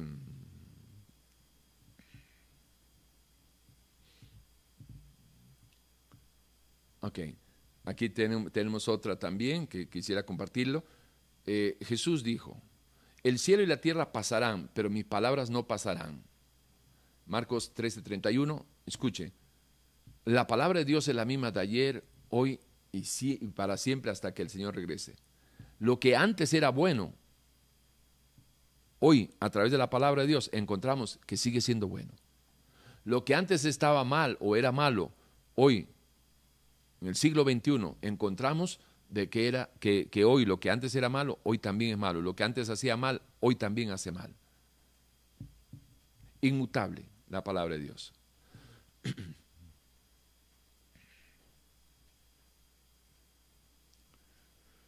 ok. Eh, fíjese, ¿cuál es el mayor anhelo del Dios creador con relación a sus criaturas, a su pueblo? Bueno, lo encontramos en el gran mandamiento de Deuteronomio 6.1 en adelante. Estos pues son los mandamientos, estatutos y decretos que Jehová vuestro Dios mandó que os enseñase. Vamos a hacer un pequeño estudio ahí con ustedes, ¿ok? Que mandó que os enseñase. Va de nuevo. Deuteronomio 6.1. Estos pues son los mandamientos, estatutos y decretos que Jehová vuestro Dios mandó que os enseñase. O sea, está hablando Moisés que Dios le dio esta revelación. Para que los pongáis por obra en la tierra a la cual pasáis vosotros para tomarla. Cuando usted lee algo, usted tiene que preguntarse para quién fue esto. Entonces la respuesta es para el pueblo de, este, escogido de Dios. Eh, ¿Quién es el que está eh, escribiendo? ¿Quién está hablando? Eh, Moisés, inspirado obviamente por el Espíritu de Dios. ¿ok? Entonces, ¿y hay alguna aplicación en mi vida? Sí, claro, porque esto para aplicarlo en mi vida, yo lo, leo en primera persona. Acostúmbese a leer en primera persona. Esto pues son los mandamientos, estatutos y decretos que Jehová vuestro Dios mandó que eh, os enseñase para que eh, yo lo ponga por obra en la tierra a la cual pasaré, eh, en caso de ellos, a la tierra a la cual pasáis vosotros para tomarla. En mi caso, ¿verdad? Yo lo pongo en título personal, obviamente cada uno puede hacer lo que quiera, pero en mi caso yo lo entiendo que los decretos y los estatutos del Señor, su voluntad, eh, lo legal y todos los, los mandamientos que es para mi protección, es para que yo las use, lo pongan en obra ahora que estoy en el reino de Dios, porque cuando estaba en el reino de las tinieblas ni me interesaba, ni los usaba, ni los, ni sabía, ni los quería saber. Entonces, esto yo ya lo puedo tomar para mí. ¿Por qué? Porque yo ya estoy en la tierra, ya estoy en el lugar, ¿verdad? Este, no en el, eh, digamos, eh, estaríamos, para aplicarlo, sería, estoy en mi Canaán espiritual, ¿sí? Este, ellos tenían, salieron de Egipto, camino a su Canaán eh, en, la tierra prometida. Bueno, ya el Señor se cumplió esa promesa en mi vida en el momento que yo en obediencia me arrepentí y le pedí perdón. Ahora, ¿para qué es eso? Para que, para que temas a Jehová tu Dios, guardando todos sus estatutos y sus mandamientos que yo te mando, tú, tu hijo y el hijo de tus hijos, todos los días de tu vida, para que tus días sean prolongados. Entonces, esto es para que eh, cuando se habla del temor de Dios, no es tenerle miedo a Dios, es que cuando tú tienes una relación con alguien, lo que tienes es eh, un, temor, un sentimiento ahí de, una preocupación, un, miedo a perder esa relación, pero un, miedo, un temor del, bueno, ¿sí? Así como cuando usted tiene su familia, ¿sí? Y, un, hijo, una hija te dice, ok, mami, me voy de viaje. Eh, ¿Cuál es el sentimiento que te agarra? ¿Por qué le dices tú, ay, que Diosito te proteja? ¿Por qué le dices eso? Porque hay un sentimiento de que quizás sea la última vez que la ves, quizás se puede morir, algo le puede pasar, y si suena el teléfono a la una de la mañana, qué susto más grande, ¿verdad? Y más si ves en el, teléfono que es el número de, tu familiar, de tu esposo, de tu esposa, que están de viaje. Bueno, que es, ese, ese temor de que algo les haya pasado y que hayas perdido esa relación. Eso es igual. Cuando esto es para que temas a Jehová es, igual a decir en sinónimo, para que honres a Dios, para que respetes esa relación, para que cuides esa relación, para que cultives esa relación, para que tengas cuidado, temor de no perder esa relación. Eso es lo que significa cuando lea usted el temor de a, Jehová, es el principio de la sabiduría, es el temor a Jehová. Bueno, eso es. Oye, pues Israel, Argentina, Costa Rica, y cuida de ponerlos por obra para que te vaya bien en la tierra que fluye leche y miel, o sea, eh, digamos para nosotros en, nuestra vida cristiana, y os multipliquéis como te ha dicho eh, Jehová, el Dios de tus padres. Oye Israel, Jehová nuestro Dios, Jehová uno es, versículo 4 del, del capítulo 6, versículo 5, y amarás a Jehová tu Dios de todo tu corazón y de toda tu alma y de todas tus fuerzas. Y estas palabras que yo te mando hoy estarán sobre tu corazón. Ok, ojo aquí. Aquí hay un mandamiento que en primera instancia pareciera contradictorio en lo vital, pero resulta de que si usted hace las cosas sin el soporte, sin el sustento, sin, sin el potencial que, que, que encierra la palabra de Dios escrita, se convierte en una palabra viva, ¿sí? Viva cuando usted la vive, cuando usted la obedece, cuando usted lo obedece. Entonces, esta palabra de amar a Dios sobre, eh, eh, amarás a Jehová tu Dios de todo tu corazón y de toda tu alma y de todas tus fuerzas, es un mandamiento. Pero resulta de que si nos separamos un segundito de lo que es Dios y su palabra creadora, la cual Él usó para, para crear toda la creación, todo el universo, fue creado con el poder de su palabra, es decir, la expresión de la, palabra de su poder, perdón, la expresión de su poder, la palabra de su poder, la expresión de su poder. Todo fue creado por, por él y con la, la, la palabra de su poder, con la expresión de su poder. Ojo aquí. Y todo lo sustenta con su palabra. Entonces, como, como es la voluntad de Dios que sale a través de su palabra, está todo el potencial, la, capacidad, la, intrínsecamente ligado así, la verdad, esa, palabra en, enriquecida por la creación, eh, por, por, el poder creativo, perdón, de Dios, para que ella haga y, y, se realice lo que, lo que la palabra para lo que lo cual fue enviada. La palabra de Dios está codificada como una semilla que usted la pone, la siembra y ella tiene toda la información para que para que haga, se desarrolle según el propósito por el cual Dios, por el cual Dios la, hizo esta semilla, por el, por el, cual Dios la envió. Y cada semilla que, digamos, de, mango tiene la información de que da mango, solo mango. Y una semilla de papaya solo da papaya y cómo se va a reproducir, en cuánto tiempo y cuál, cómo va a ser el, color de las ramas, de las hojas y la altura y, el fruto y la verdad, todo, cómo va a ser el sabor, todo está codificado.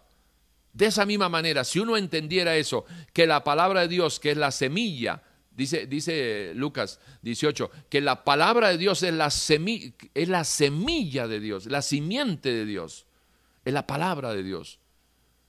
Entonces en cada mandamiento está el potencial de Dios para que se cumpla lo que ella, eh, por la cual ella fue enviada a tu vida. Por ejemplo, cuando habla del perdón, tiene la capacidad restauradora para restaurar tus sentimientos dañados, restaurando tu mente. Pero obviamente tiene que ser en, la forma y en la línea de Él, de, cómo Él la establece. Ya estamos hablando de la nueva criatura. No, es, que a un pecador recibe la palabra de, perdonar, de la misma manera que yo te he perdonado, tú tienes que perdonar. Eh, sí, pero si el otro no ha perdonado, entonces ¿cómo va, cómo va a, recibir los frutos y los beneficios del perdón? ¿Me entiende? Entonces, todo está condicionado. La voluntad de Dios está condicionada a que el hombre haga su parte. El amor de Dios está condicionado a que el hombre haga su parte. Proverbios 8:17, yo amo a los que me aman y me hallan los que temprano me buscan. Todo está condicionado en Dios, la salvación está condicionada a que creas. Porque el que en mí cree no está condenado, pero el que no cree ya ha sido condenado. La salvación está, está, condicionada a que permanezcas hasta el fin. Mateo 24, el que persevera hasta el fin, ese será salvo. Y así, y cuando nos vamos, nos encontramos con que hay un mandamiento que es como, como medio conflictivo, humanamente viéndolo. ¿Y cuál es ese? ¿Se podrá, humanamente nos preguntamos, ¿se podrá forzar a alguien a amar? Imposible, diría uno. Bueno, entonces, ¿cómo es que Dios manda un mandamiento de que tú tienes que amar a Dios con todo tu corazón y con toda tu alma y de toda tu alma y con todas tus fuerzas. Es un mandamiento. Pero aquí está, aquí está lo, lo, bello, lo, hermoso de todo esto en medio de una relación en lo vital, no en lo legal, porque en lo legal no funciona. Si tú lees, ama a Dios sobre todas las cosas, pero tú sabes en la información que manejas que el amor es una decisión, no puede ser una imposición, entonces tú dices, ya ves, esto está mal. ¿Cómo, cómo, cómo me va a mandar Dios a amarlo? ¿Acaso mis sentimientos lo puede ordenar alguien? Ni Dios puede cambiar mis sentimientos. Ojo, ni Dios puede ordenar mis sentimientos. Si no hay una armonía, hay una fusión, eso lo entendemos ahora, entre la nueva criatura y el Espíritu de Dios, porque el Espíritu de Dios se, se une y se relaciona solo con la nueva criatura. Y entonces en esa armonía se va desarrollando una empatía, se va desarrollando una atracción, una admiración, se va desarrollando este, un, concepto tremendo de, de adoración, de honra, y al pensar bien acerca del Espíritu Santo de Dios, nuestros sentimientos se van inclinando, porque de la forma que pienso así siento. Entonces, en lo legal, no es posible aceptar este mandamiento de que a mí me van a imponer amar a Dios. Pero, ese es el viejo hombre reaccionando. Pero la nueva criatura, cuando recibe este mandamiento, llamarás a Jehová tu Dios. Me voy a poner yo como ejemplo. Tiborcito, la nueva criatura, el viejo Tibor. Y entonces, yo, habiéndome arrepentido, nacido de nuevo, estoy entrando en el proceso, Efesios 4, 22, 23 y 24, renovando el espíritu de mi mente, confrontando al viejo Tibor, eh, quitando sus, sus, mentiras y sus verdades este, relativas, poniendo la verdad y la verdad absoluta de Dios. Me encuentro con este pasaje que me dice, oye Tiborcito, Jehová nuestro Dios, Jehová uno es. ¡Wow! Entonces voy entendiendo que me encuentro con que Dios Padre, Dios Hijo, Dios Espíritu, uno es. ¡Wow! ¿Y, podré saber alguna vez cómo es que se da eso? No. Pero está plasmado de que es una realidad, de que Dios es uno solo, manifestado Dios Padre, Dios Hijo, Dios Espíritu. ¿Y cómo es el, misterio de la Trinidad? No se sabe, nadie lo sabe, nadie lo sabrá. Y si alguien dice cómo es, está bateando. Oye, Tiborcito, Jehová nuestro Dios, Jehová uno es. Y amarás a Jehová, Tiborcito, tu Dios, de todo tu corazón y de toda tu alma y con todas tus fuerzas. Y esta palabra que yo te mando hoy estarán sobre tu mente, en tu corazón. ¿Sí? Y entonces dice, y la repetirás a tus hijos y hablarás de ellas cuando estando en tu casa y andando por el camino y al acostarte y cuando te levantes, y las atarás como una señal en tu mano y estarán como frontales en tus ojos, y las escribirás en los postes de tu casa y en tus puertas. Y cuando Jehová tu Dios te haya introducido, eh, eh, ¿verdad?, en, su reino, y, este, y, y, empieces a recibir bendiciones eh, que tú no has edificado, y casas llenas de todo bien que tú no llenaste, y cisternas cavadas que tú no cavaste, viñas y, olivares que tú no plantaste, y luego, y luego que comas y te sacies. Tiborcito, cuídate de no olvidarte de Jehová, que te sacó del, reino de las tinieblas, de Egipto, de casa de servidumbre, donde eras un esclavo de tu pecado. A Jehová tu Dios temerás y a Él solo servirás, y por su nombre hablarás. Y no vas a andar en, pos de, de otros dioses, este, conforme a la costumbre de los pueblos. Em, guarda cuidadosamente los mandamientos de Jehová vuestro Dios y sus testimonios y sus estatutos que te ha mandado, y hazlo recto y bueno ante los ojos de Jehová, para que te vaya bien y entres y posees la buena tierra que Jehová juró a tus padres. Eh, eh, estoy tratando de ser preciso y tendremos justicia cuando cuidemos de poner por obra todos estos mandamientos delante de Jehová nuestro Dios, como Él nos ha mandado. Entonces, aquí, como, como, como toda, toda criatura nueva, no el rebelde del viejo hombre, que tiene que ser obediente, ¿verdad? Que tiene que, que reconocer de que, wow, qué privilegio de que el Espíritu Santo de Dios esté en mí, entonces yo quiero conocerlo y me vengo a la palabra y me doy cuenta de que todo radica en que yo haga la voluntad de Dios como Él nos ha mandado. Y tendremos justicia. ¿Qué es justicia? La voluntad de Dios se hará tu vida cuando cuides por poner por obra todos estos mandamientos delante de Jehová tu Dios, como Él te ha mandado. Si yo quiero la justicia de Dios en mi vida, que no es otra cosa que la voluntad de Dios en mi vida, yo tengo que caminar en obediencia a esa voluntad. Y fíjase que, entendiendo todo eso, el llegar a amar a Dios, aunque aquí en lo legal es un mandamiento, está en lo legal, sí, pero hay un proceso que, que, se va a dar en el cual yo voy a ir conociendo al Señor y conociéndolo lo voy a llegar a amar. El, el, mandamiento de eh, Deuteronomio 6.5, ama a Dios sobre todas las cosas, ese es el listón. Considéralo como el listón, nada más. O sea, no te ofusques cargándolo como una ley. No, en medio de la obediencia, en medio de la obediencia, toda ley se convierte en adoración.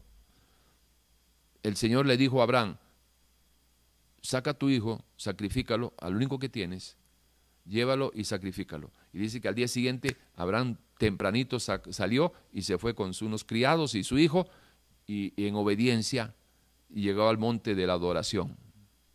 Y le dice el chico, pa, ¿Y, dónde está la, ofrenda para Dios que vamos a adorar? Y le dice, no te preocupes, Dios proveerá. Vamos. Y le dice a, los, a los sirvientes, ustedes quédense aquí, yo y el muchacho subiremos, adoraremos y bajaremos. No, no voy a bajar solo, bajaremos. En medio de la obediencia, el mandamiento se transforma en una adoración. Pero obedecer a la palabra, no las manipulaciones de los pastores, yo no estoy hablando de eso. Ni voy a ensuciar este mensaje refiriéndome a esos mercenarios.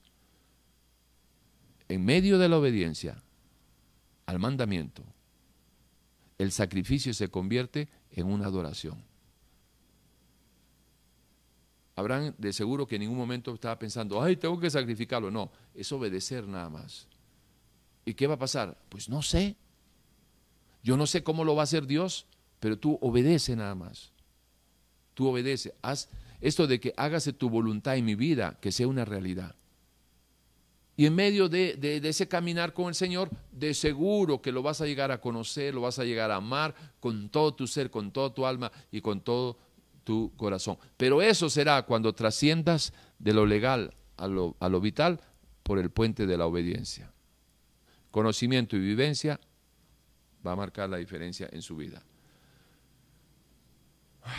Ok, unos minutitos y terminamos. Leo para ustedes revelaciones de la palabra para que ustedes vean lo, el, pensamiento, el sentimiento de Dios, que no tiene nada que ver con teología, nada con que aprendas arameo y, el hebreo y el, y el griego y la raíz etimológica y esto y un montón de cosas. Y el carácter del Señor, amarlo a Él, bueno, eso lo dejamos para más tarde. Primero, aprende teología. Mal camino. El salmista 97.10 dice, los que aman a Dios deben de aborrecer el mal. Fíjese, trate de seguir las pinceladas del carácter del Señor. Eh, Salmo 119, versículo 165. Mucha paz tienen los que aman su palabra. Eh, Juan 14, 15. Si me amas, guarda mis mandamientos. Miqueas 6, 8. Oh hombre, Él te ha declarado lo que es bueno. ¿Y qué pide Jehová de ti? Solamente hacer justicia, hacer su voluntad, amar misericordia. No es solamente tener eh, un acto de misericordia, sino amar, amar misericordia y humillarte ante tu Dios. Humillarte ante tu Dios es, eh, reconoce quién eres tú y quién es Dios, ¿sí? Y sé, este, esto de humillarte es, ser este, humilde, es una, es una palabra que, que implica eh, tierra laborable, es decir, una persona humilde es alguien con quien Dios puede tratar, Dios puede trabajar, Dios puede formar, que es todo lo contrario al orgulloso. Dios no camina con el orgulloso. Juan 14, 18, no os dejaré huérfanos, vendré a vosotros. Bueno, sabiendo esto, imagínate, ya hecha por tierra toda esa teología de que tú tienes que tener un padre espiritual, porque si no tienes un padre espiritual, eres un huérfano. Y Juan 14, 18 echa por tierra esa basura de herejía de la paternidad espiritual en las iglesias en relación a que el pastor es tu padre espiritual y la, la, ¿cómo se llama? La esposa debe ser la madre espiritual y yo no sé qué será la suegra, pero estamos fregados así. Juan 14, 18, no os dejaré huérfanos, vendré a vosotros. Se eliminó esa paternidad espiritual falsa. Todavía un poco y el mundo no me verá más, pero vosotros me veréis, porque yo vivo, vosotros también viviréis. En aquel día vosotros conoceréis que yo estoy en mi Padre y vosotros en mí y yo en vosotros. Toda nueva criatura si cree y está seguro de que realmente Dios está en él, es porque eh, que Jesús está en él, es porque Dios resucitó. En la persona de Jesús resucitó. Porque si Jesús no resucitó, tú serías el mismo eh, eh, simplón de siempre y, y Dios no estaría en ti. El que tiene mis mandamientos y los guarda, ese es el que me ama. Y el que me ama será amado por mi Padre y yo lo amaré y me manifestaré a él. Aquí están las condiciones tener sus mandamientos, guardarlos, señal de que lo amas. Y el que lo ama será amado por, por mi Padre y yo lo amaré y me manifestaré a él. Quite usted mandamientos, eh, guardarlos en obediencia, quite amor y no espere manifestaciones si no lo está haciendo. Eh, vamos a ver, 1 Corintios 2.9. Antes bien, como está escrito, cosas que ojo no vio ni oído yo, ni han subido en corazón de hombre, son las que Dios ha preparado para los que le aman. 1 Corintios 2.9. 1 Corintios 8.3. Pero si alguno ama a Dios, es conocido por él. Vea qué lindo. ¿De qué me habla aquí? Todo es relación. Si alguno ama a Dios, es conocido por él. Si usted ama a Dios, realmente si lo ama a Dios, usted va a guardar su palabra, va a vivir en obediencia y vea qué lindo. Y Dios lo conoce a usted. Hay más de 7.200 millones de personas en el mundo y Dios conoce a los que le aman. Omnipresencia, omnisciencia. 1 Corintios 16, 22. El que no amare al Señor Jesucristo sea anatema. Fíjese qué listón como para poder alcanzarlo. Porque yo no quiero ser un anatema, un maldito. Pero para eso, ojo, El que no amara al Señor Jesucristo sea anatema.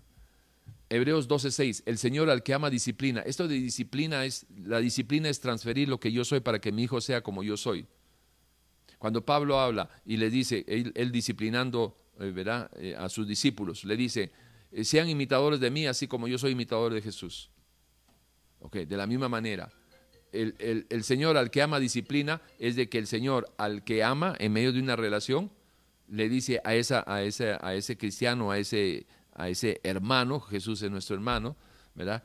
este, esto de, que el Señor al que ama disciplina es el Señor al que ama le transfiere lo que Él es para que su discípulo pueda ser este, eh, como Él es.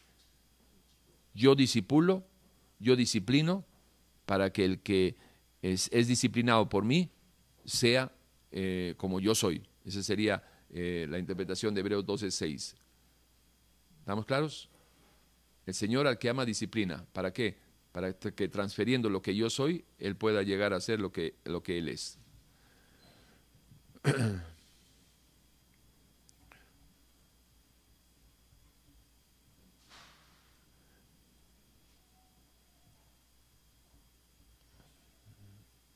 Romanos 8:35. ¿Quién nos separará del amor de Cristo?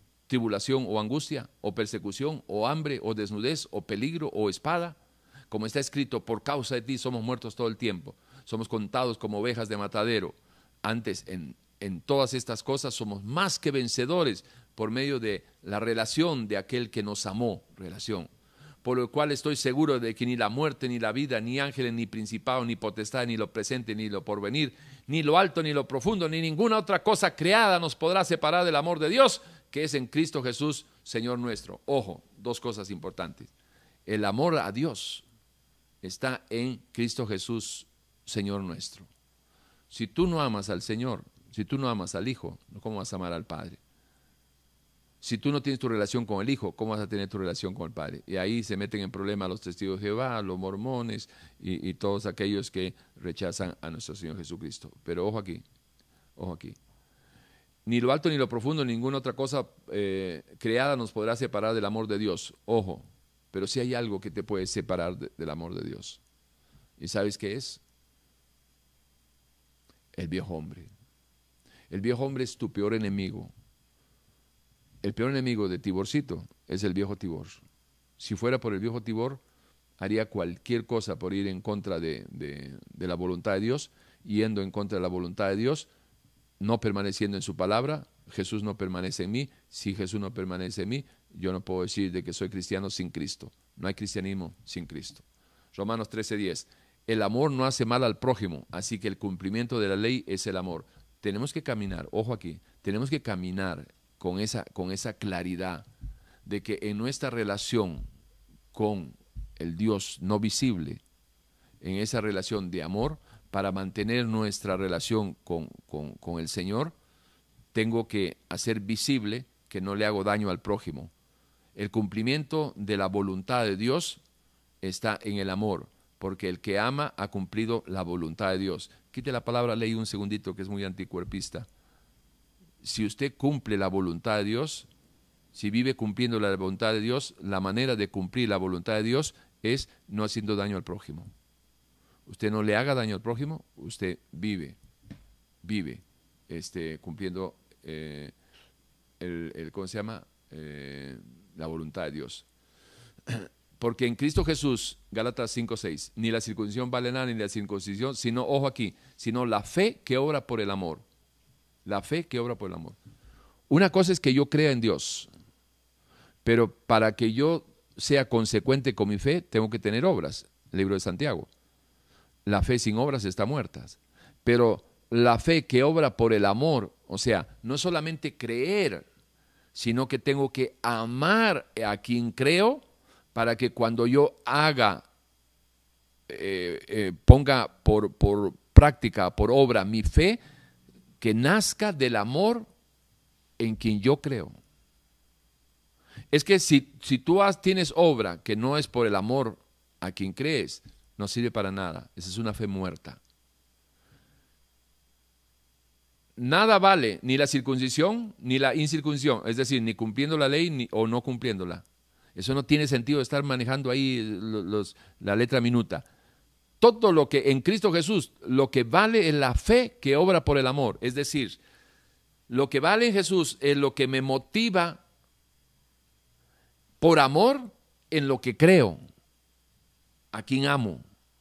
Y si lo que yo hago, lo hago por amor de lo que creo, a quien yo creo, porque es una persona. Mi fe es, el autor y consumador de mi fe es Jesucristo. Si yo llego a amarlo a Él, mi fe nunca quedará muerta, nunca quedará inservible, infértil, porque lo que yo hago, lo que creo, lo hago porque lo amo a Él. La fe sin el amor a Jesucristo, mera fe, creencia, lo mismo que, dice el Señor en Santiago también, de que eh, tú crees que, Dios es uno, pues los demonios también. Así que no es gran cosa creer en Dios si no amas a Dios. Y Gálatas 5:22 habla de que el amor como un fruto de la comunión con su Santo Espíritu porque el fruto del Espíritu es amor, gozo, paz, venida, mansedumbre, templanza, todo lo que ustedes ya saben. Así que ese, ese, ese amor que viene como un fruto de una relación es lo que va a marcar la diferencia de tu vida.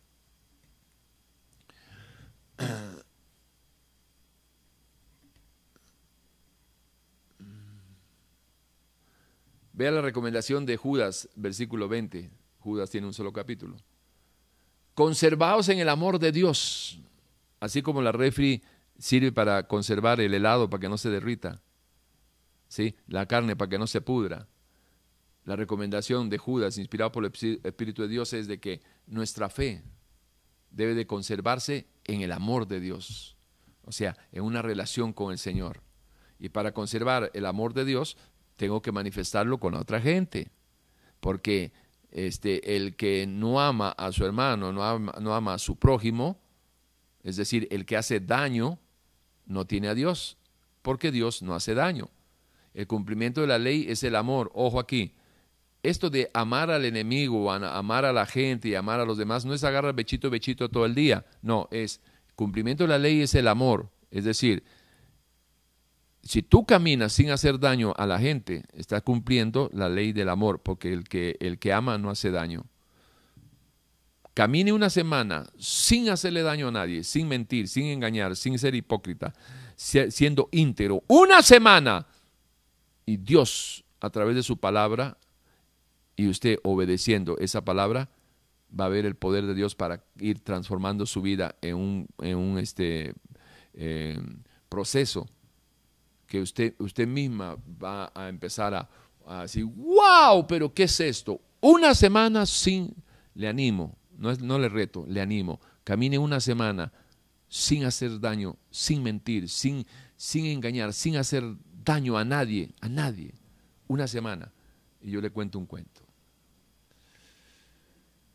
La ley se cumple viviendo en amor hacia Dios, que no lo vemos físicamente, hacia el prójimo, que sí lo podemos ver físicamente, y también el amor, si, si existe, tiene que ser visible, ¿verdad? Es decir, con las personas. Yo digo que amo a alguien, a mi esposa, tiene que, tengo que ser visible. Y si yo digo que amo al prójimo, se hace visible cuando no hago daño, no engaño, no miento y, no le hago nada eh, perjudicial. Si existe el amor, tiene que ser visible y nuestro amor a Dios se hace visible si cumplimos Romanos 13:10. No hacer daño al prójimo para no tener ni una mancha en nuestro ágape del Señor. Bien, hasta aquí llegamos. Hoy quisiera animarles a que si usted, pesando lo que ha escuchado, puede llegar a la conclusión de que, wow, y yo que pensaba que el cristianismo es aburrido. Sí, ¿sabe lo que es aburrido? Lo legal, estar leyendo nada más las escrituras y no vivirla. Lo legal es tedioso, pero qué hermoso es lo, vital cuando trasciendes de lo legal a lo vital por el puente de la obediencia. Ahí donde está. Entréguele su vida al Señor. Si todavía usted no le ha entregado su vida al Señor, hoy es un buen momento. Aquí estoy a la puerta y toco. Y si tú me abres, porque la puerta de tu corazón se abre solo por dentro. Es tu decisión personal. Ni Dios te puede forzar. Pero si tú le abres, dice el Señor que Él entrará y cenará contigo. La cena me está hablando de una reunión amorosa, de una, reunión íntima. No es como un desayuno que tomar el café manejando. Entréguele su vida Señor. Es un sano consejo. Arrepiéntase y dígale ahí donde está. Dios, perdóname. Señor, hoy reconozco mi religiosidad, mi legalismo. No estoy en nada, Señor. No estoy en nada. En nada. Con mi boca tantas veces lo, confieso y con, con mis hechos tantas veces que lo niego. Hoy clamo, Señor, por su sangre preciosa para que me limpie estos pecados de los cuales yo renuncio a ellos, Señor. Y que su Santo Espíritu pueda venir en mí y hacer de mí una nueva criatura, Señor, conforme a su palabra, para conocerlo, llegar a amarlo. Porque hoy entendí que si no lo conozco no puedo amarlo. Y no quiero ser un anatema, Señor, por no amarlo. Quiero buscarlo, quiero caminar con usted, conocerle, amarle, honrarle, servirle, adorarle, Señor. Para que un día cuando yo salga de aquí de lo temporal, pueda tener el anhelo, en el último suspiro, tener el anhelo de que al abrir mis ojos, poder ver su bello rostro. Gracias por este día, gracias por esta oportunidad. Bendigo yo este tiempo, tiempo de edificación y fortalecimiento. Gracias, Señor. Amén, amén y amén. Bueno, agradecerles que se hayan dispuesto estas dos horitas aquí con nosotros, eh, animarles a que no solamente sea que no solamente haya sido un buen oidor, sino que sea un buen hacedor. La palabra de Dios es viva y eficaz, transforma vidas de las que quieran ser transformadas. Hay poder en Dios, en su sangre preciosa para haber perdonado tus pecados y en su palabra para transformar tu, existencia. Gracias. Bien, bueno, bueno, muchas gracias a ustedes. Eh, Recordarles de que estamos todos los lunes y viernes a las 3 de la tarde aquí en este mismo canal con preguntas y respuestas, un espacio que dura dos, tres horas ahí. Mientras hayan preguntas, nosotros respondemos o tratamos de responder y estamos para servirles miércoles y viernes a las 3 de la tarde. ¿Y eh, cómo están con tus estudios, Maristela? ¿Sí? ¿Qué día para decirles? El viernes en la mañana. ¿A qué horas? ¿A qué horas? 11 de la mañana los estudios eh, bíblicos con la pastora María Estela, 11 de la mañana hora de Costa Rica, súmele 7, 8 horas allá en Europa y eh, lo respectivo en Sudamérica. 11 de la mañana los viernes, 3 de la tarde, eh, perdón, la pastora María Estela, y a las 3 de la tarde junto con ella estamos con el programa Preguntas y Respuestas. Hoy a las 8 de la noche, como todos los domingos, los invitamos a que nos acompañen por este medio o si usted vive aquí en Costa Rica, en la frecuencia radial de, la emisora Urbano, Radio Urbano, 105.9 en su FM, todos los domingos a partir de las 8 de la noche. Están más que invitados. Bien, sin algo le podemos ayudar, 8842-2408. Si está fuera del país, signo más, 506. 8842-2408, ese es mi WhatsApp. Un abrazo para todos. Maristela, muchas gracias. Bendiciones para ustedes. Chao.